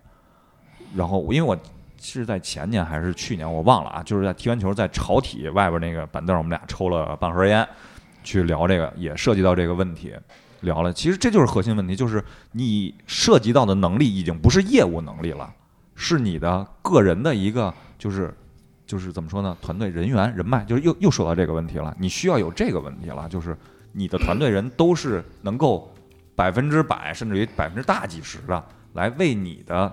来来工作，而不是你空降一个龙哥。我说龙哥，你帮我干这个，这我干不了。这你你跟那谁说去吧？我们以前不是我干，那你这个工作是没法推进的。你去不管去什么金饭碗，你需要的是这个能力了，是管理能力。管理能力是什么？就是协调和管理。他他现在这个工作也没有机会让他去在这方面有锻炼，你知道吗？一个人，我觉得从就是所谓的这个从员工到管理职位，咱不说是什么样的啊，你积累的过程就是首先第一，我要会每一个就是就像老哈现在干的这个，就是所有的业务能力我都懂，我会干。那第二就是我会让别人一起完成一件事，一加一要大于二的这这个事儿。然后第三，你积累的就是你平级之间各个兄弟部门之间，你怎么能够更好的体现出你的价值？第四，我怎么在老板那儿体现出我是不可缺或或缺的？是这么一个过程的进化。他现在一直停留在我，当然我就是我个人感觉啊，我也不知道是实际情况，我也是有差不多几个月没见他了。我们俩见面可能啊麻将说的比较多是吧？足球麻将说的比较多，孩子说的比较多，但是没没怎么探探讨这些。这今年。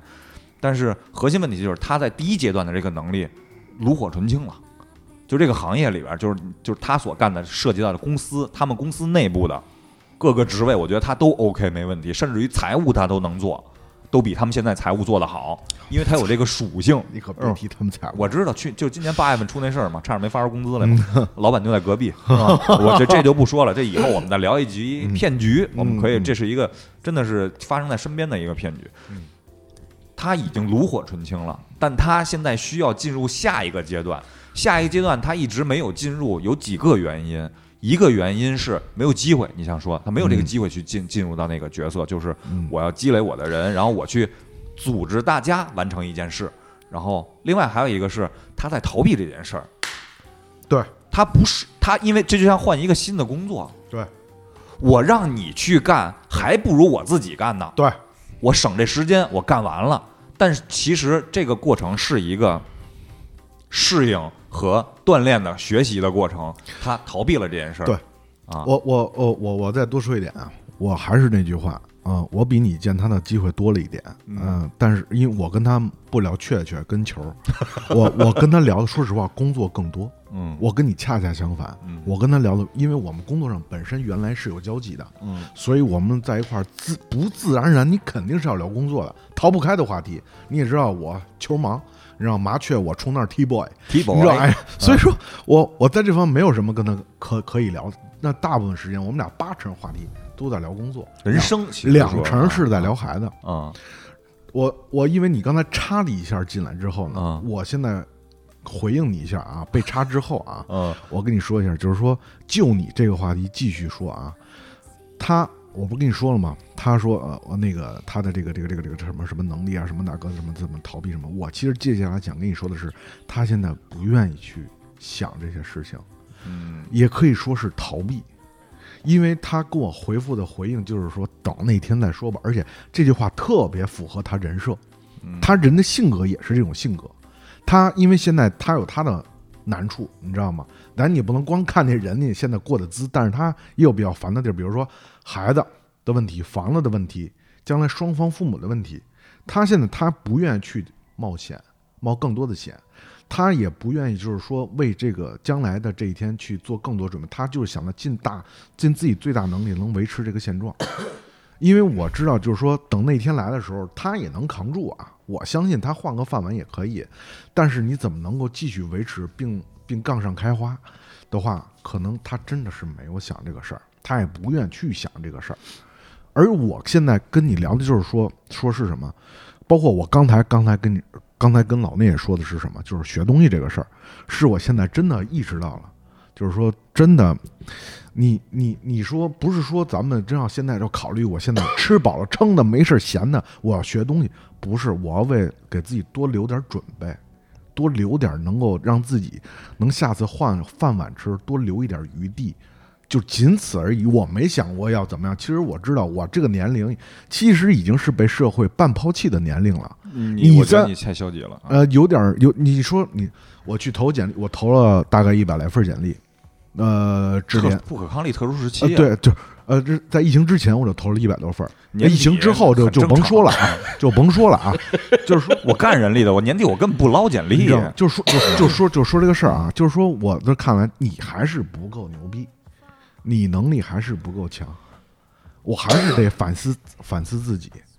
你真是能够强的，龙哥，我给你一个我的建议吧。从通过我，虽然我是一个半吊子的人力行政的工作者啊，您说，但是我给你一个经历吧，就是到咱们这个年龄找工作，理论来说，就是你是失职的，就是你不够好做的。原因是什么？就是投简历这个事儿，不是我们这个年龄找工作应该做的事儿。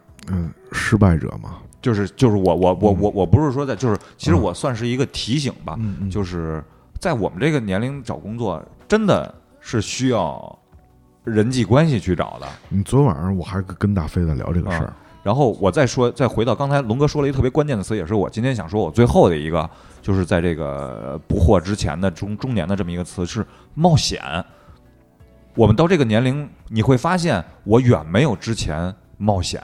嗯，就像之前说的，就是我我我我会稳，老哈明显属于这个状态，我要稳，嗯。啊，我宁可多走一步路，我宁可我自己多干一点，我也不愿意再去让你去做，因为你做完了以后，我还要再去做，我判断这个事儿会很麻烦，嗯，标准不一样，对，所以说到这个年龄段，他不愿意去冒险，而且其实说句实话，你也很难去冒险，在别人看来你是在做冒险的事的时候，其实并不是冒险。为什么？因为你有足够的经验，告诉你自己这个并不是冒险，你已经判断过了。但是在你三十岁之前，就是刚步入社会的和学生时代的时候，你现在想起来，你会很多的时候冒的险都是很冒失的险，就就就是冒险。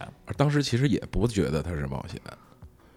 当时我觉得两两种情况，你现在你回去分析这个，就是我买这盒烟二十，我一个月大概举例子啊，就是我会评估这件事儿。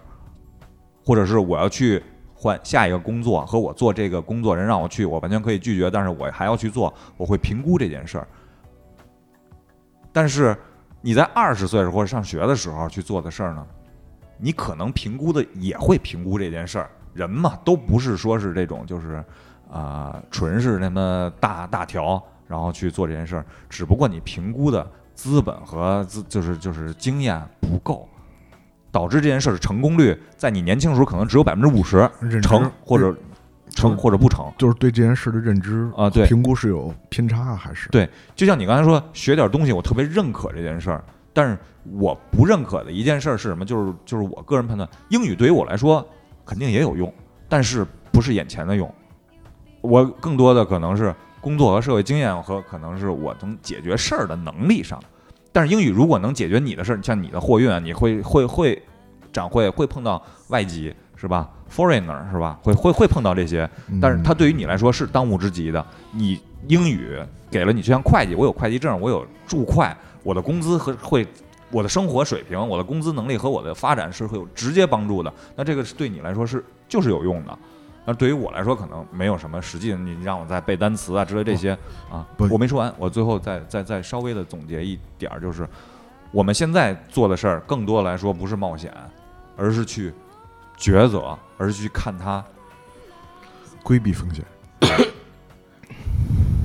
然后我们如果出现了这些问题，那我们就是就是假设出现了一些失败之类的，是在我能够接受的范围之内的。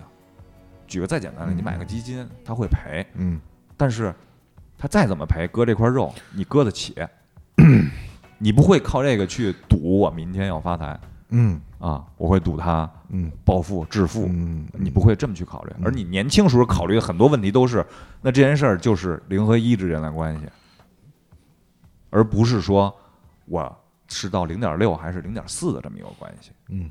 啊，这是我想说的，就是冒险，就是你在不惑之前，逐渐的冒险会越来越少，稳会越来越的多，抉择的东西会就是选择，就是这这不叫抉择，这叫考虑的这些问题会越来越，让你的结果，你冒不了什么险了，嗯，你没有能力冒险了，就是因为你知道太多了，嗯，我不我嗯我你说完了吗？说完了，嗯。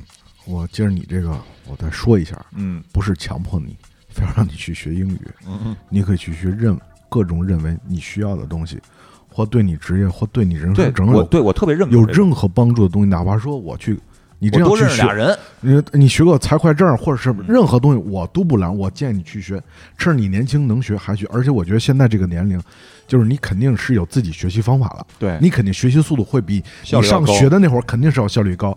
我是出发点什么？是想建议你能有闲工夫的时候，或者对自己你想一想，进来我还需要再学什么时候，能让自己在硬的时候能让自己更硬一些。嗯啊，冒险呢，并不是说我们没有人愿意主动去。去冒任何险，尤其到了这个岁数，不愿意冒险，所以瞎在那儿，我也特理解，我也没有死乞白赖的去说什么。但是我想的是，你有一天要是被冒险了，或者有一天你要面临着。你突然一下嘎噔一下，很快啊，你知道吗？就是一封这个这个什么，或者遭遇不测变故等等等等的时候，你能你用你的话说是你有没有能力去接受这事儿？而我的是想的是你有没有重整旗鼓的能力，或者说你你有没有再开始，或者是你能不能让自己能够顺利的过渡衔接的这个问题？因为我是就我自己，从失业到再就业这个问题，我今天不是说谈这个吗？当然了，你能。你能甩出你的这些想法，我我当然是认为，我跟你没有冲突啊。可能我今今天是消极了一些，也可能是我今天过于的有点沉重些。但是我觉得咱们谈论的东西还是有意义的。对于怎么往下一步走，基于怎么面对更更认真的去面对中年这个事儿，我们今天聊的都是互相有营养的。并不是说我今天否决了你就一定是我对，不是，我们已经过了这个年龄了，而是就是说大家也是互相学习嘛，嗯，对吧？互相大家，你站在你一贼的角度，你去看待一个三十七岁打工人，你你的这个问题，老聂，你用你讲，大家就是互相看。我说，你知道今天不过就是我先分享，作为一个嘎嘣，你知道来分享一下我这一年，当然是为了感谢网友，就是说来来关心我，所以说今天也是一个特特好的学习机会。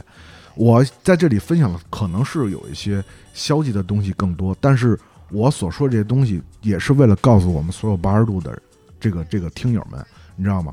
生活再消极，不要被生活干翻，你要想办法能有足够能去干翻生活。一旦你生活中有任何变故或事故的时候，你自己真的不要停滞不前，自己一定要就是痛定思痛，那就是完全的让自己怎么能够积极的。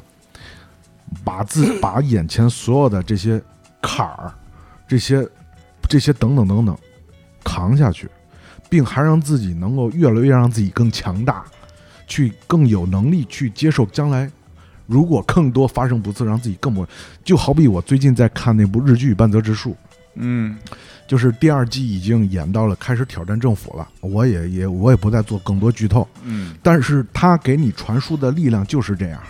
你知道吗？就是说，你不要畏惧任何的变故。当然，连续剧、呃，电影、艺术形式，它肯定会有加戏剧冲突啊，会加很多一些节外生枝的。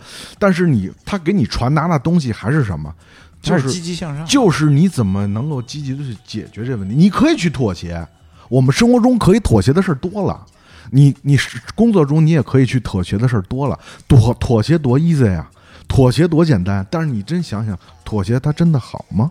对待我们一个三十七岁的中年人打工者来说，这真的好吗？你分什么事儿？对，就就当然了，就是说，但是我的是意思说，你的心态还要保持一个积极的心态。如果咱们现在过早的、提前的就想到了我什么事儿都要去混，什么事儿过早的凑合得了，或者什么事儿就这样吧，我我我觉得就是目前我混的挺好的话，或者说那那我也不说什么，那可是认为你选选你你选择的可能在你看来是没有任何问题的，我也不会说什么。每个人选择的自己选择快乐方式或生活。的方式，嗯，不，你自己认为对的就就可以了，咱们没必要指手画脚。但是我只想告诉是，一旦发生不测，发生任何这个，你你自己真的不要大意，就是为这一天，因为我知道，对于中年人来讲，你接下来走的每一步会很难，你可能会遇到更多的可能。有更多的一些不开心或不好的事情，会比年轻的时候遇到的要多得多得多，而且程度可能要比年轻时候遇到那些不好的事情程度要深。所以说，你怎么能够面对你的直视你自己的生活？怎么直视你中年带来的，甭管是不是危机？那你怎么能够让自己挺直了，硬下去，一直一直一直的能够能够让自己？当然，我承认我今年这一年状态并不好。但是你也知道，你你你们俩也很清楚，我不会马上就会这么消极的就吃。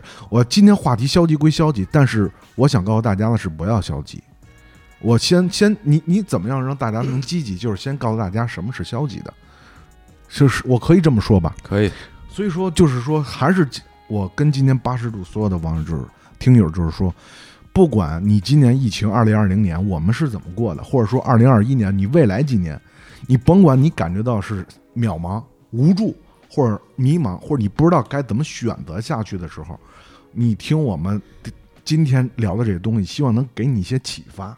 漂亮，并不是说真的要啊，我就一定是不不不不不不没有，我们没有这个能力，我们也没有这个资格，我们只能说通过我们现有这个渠道，劝大家都是好好的去，能尽量的让自己多硬一些就去硬一些，能自己能够更有更多的准备去面对更多的。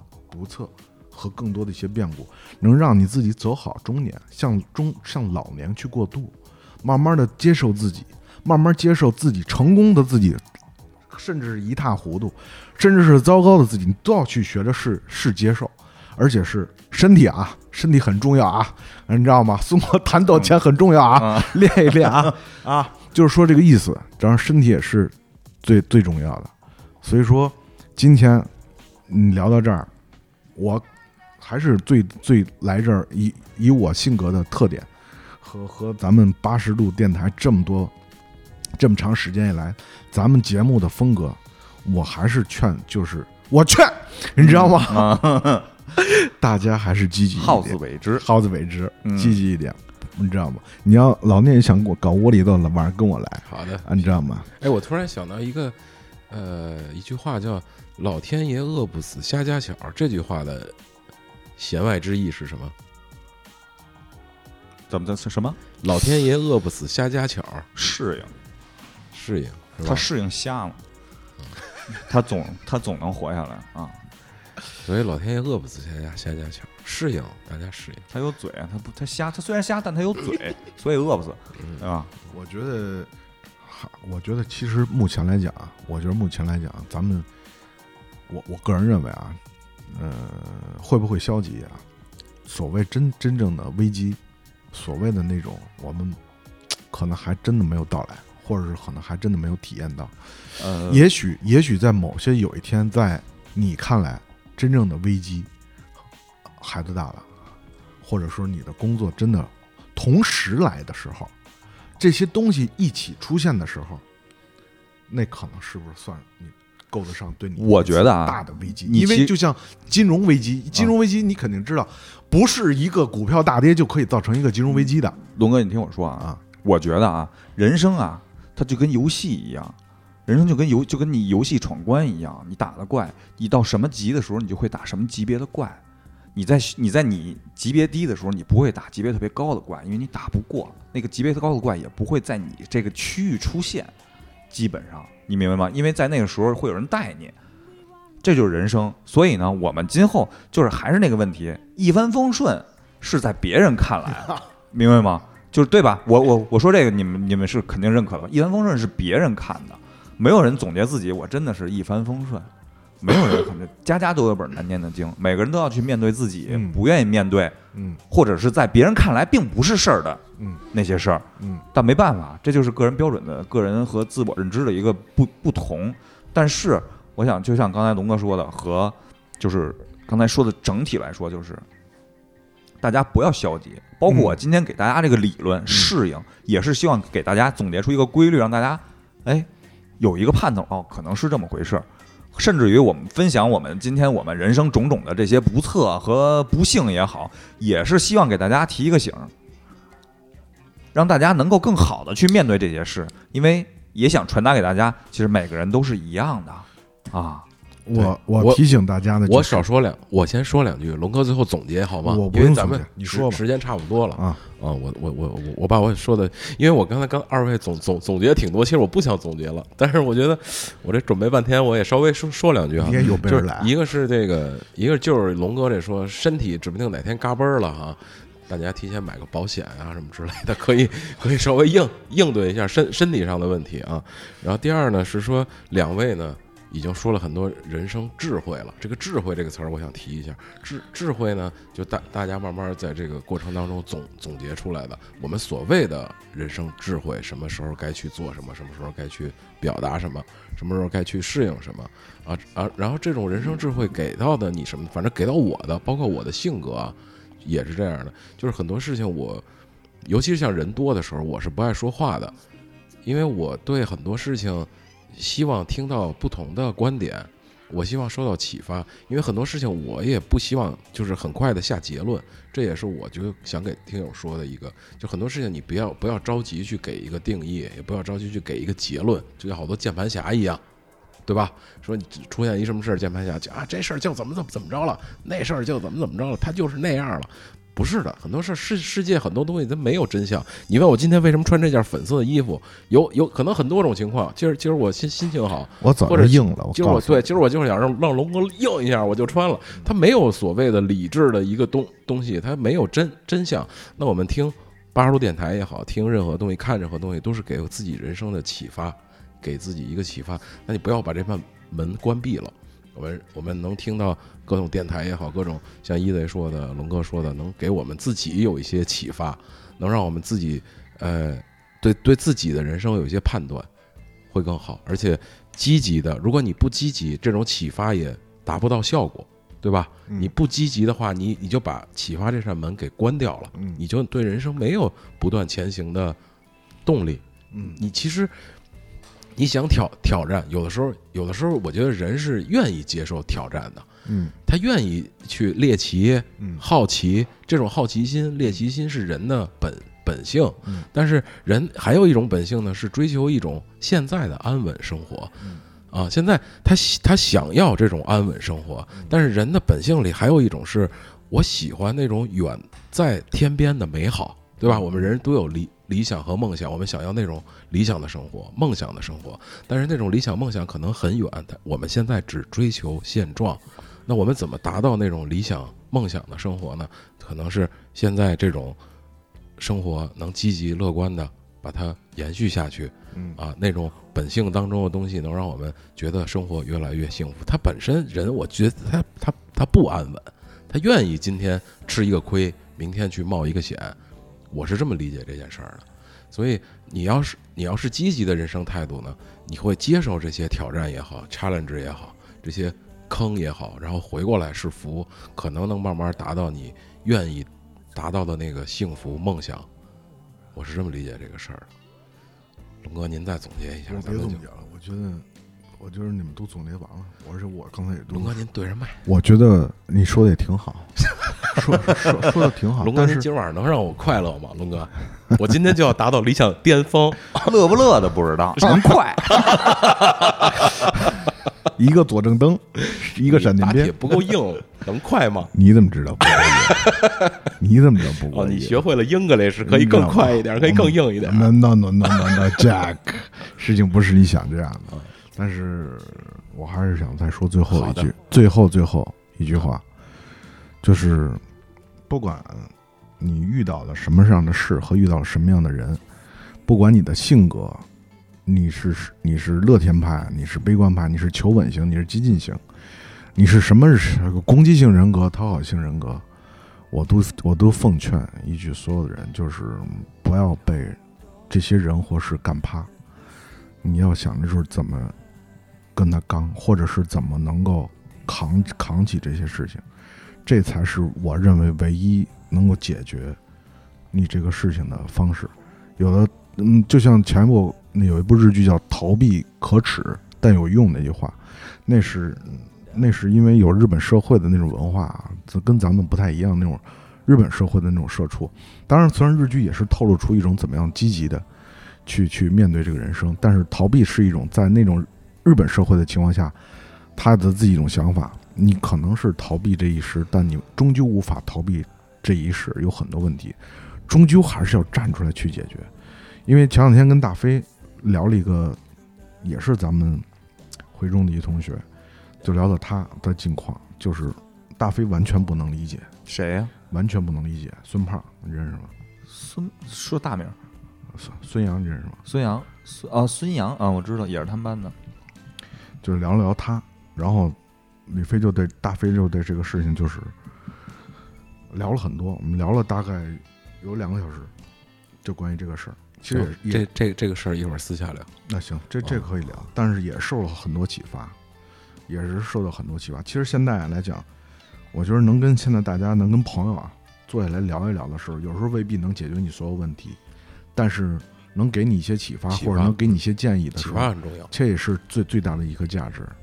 你甭管是跟跟你聊，还是说跟谁聊，甭管是谁，找着你的朋友能真心的能给你一条建议，或者给你一些启发，其实也要珍惜他这个人。没准将来 你想一想，你你你你可能这辈子你的这些人，可能就是你这一生的资本。嗯嗯，当你真的什么都没有的时候。你的这些朋友能站出来，还是能够不离不弃于你的时候，你认为这还是你一个非常无形的一个最大的资本的时候，你会觉得 也是一种莫名的感动和最大的鼓舞，也能使你尽快能够站站起来，并能够尽快的说好听点，掸掸身上的泥，你知道吗？怎么接着走下去？有时候这也很关键。是盖棺定论的时候，我们都会去的。龙哥不要有遗憾，指不定谁去谁的呢。漂亮，今儿晚上我就是你的了，我会死的很痛快。我干嘛让你死？龙哥可以结束了，我们 不要再持续下去了。不要让你死，我还没够呢。好的，好好吗，贝贝？好的，好的，贝贝，好吧。嗯，谢谢大家，谢谢大家，拜拜，谢谢，谢谢，拜拜。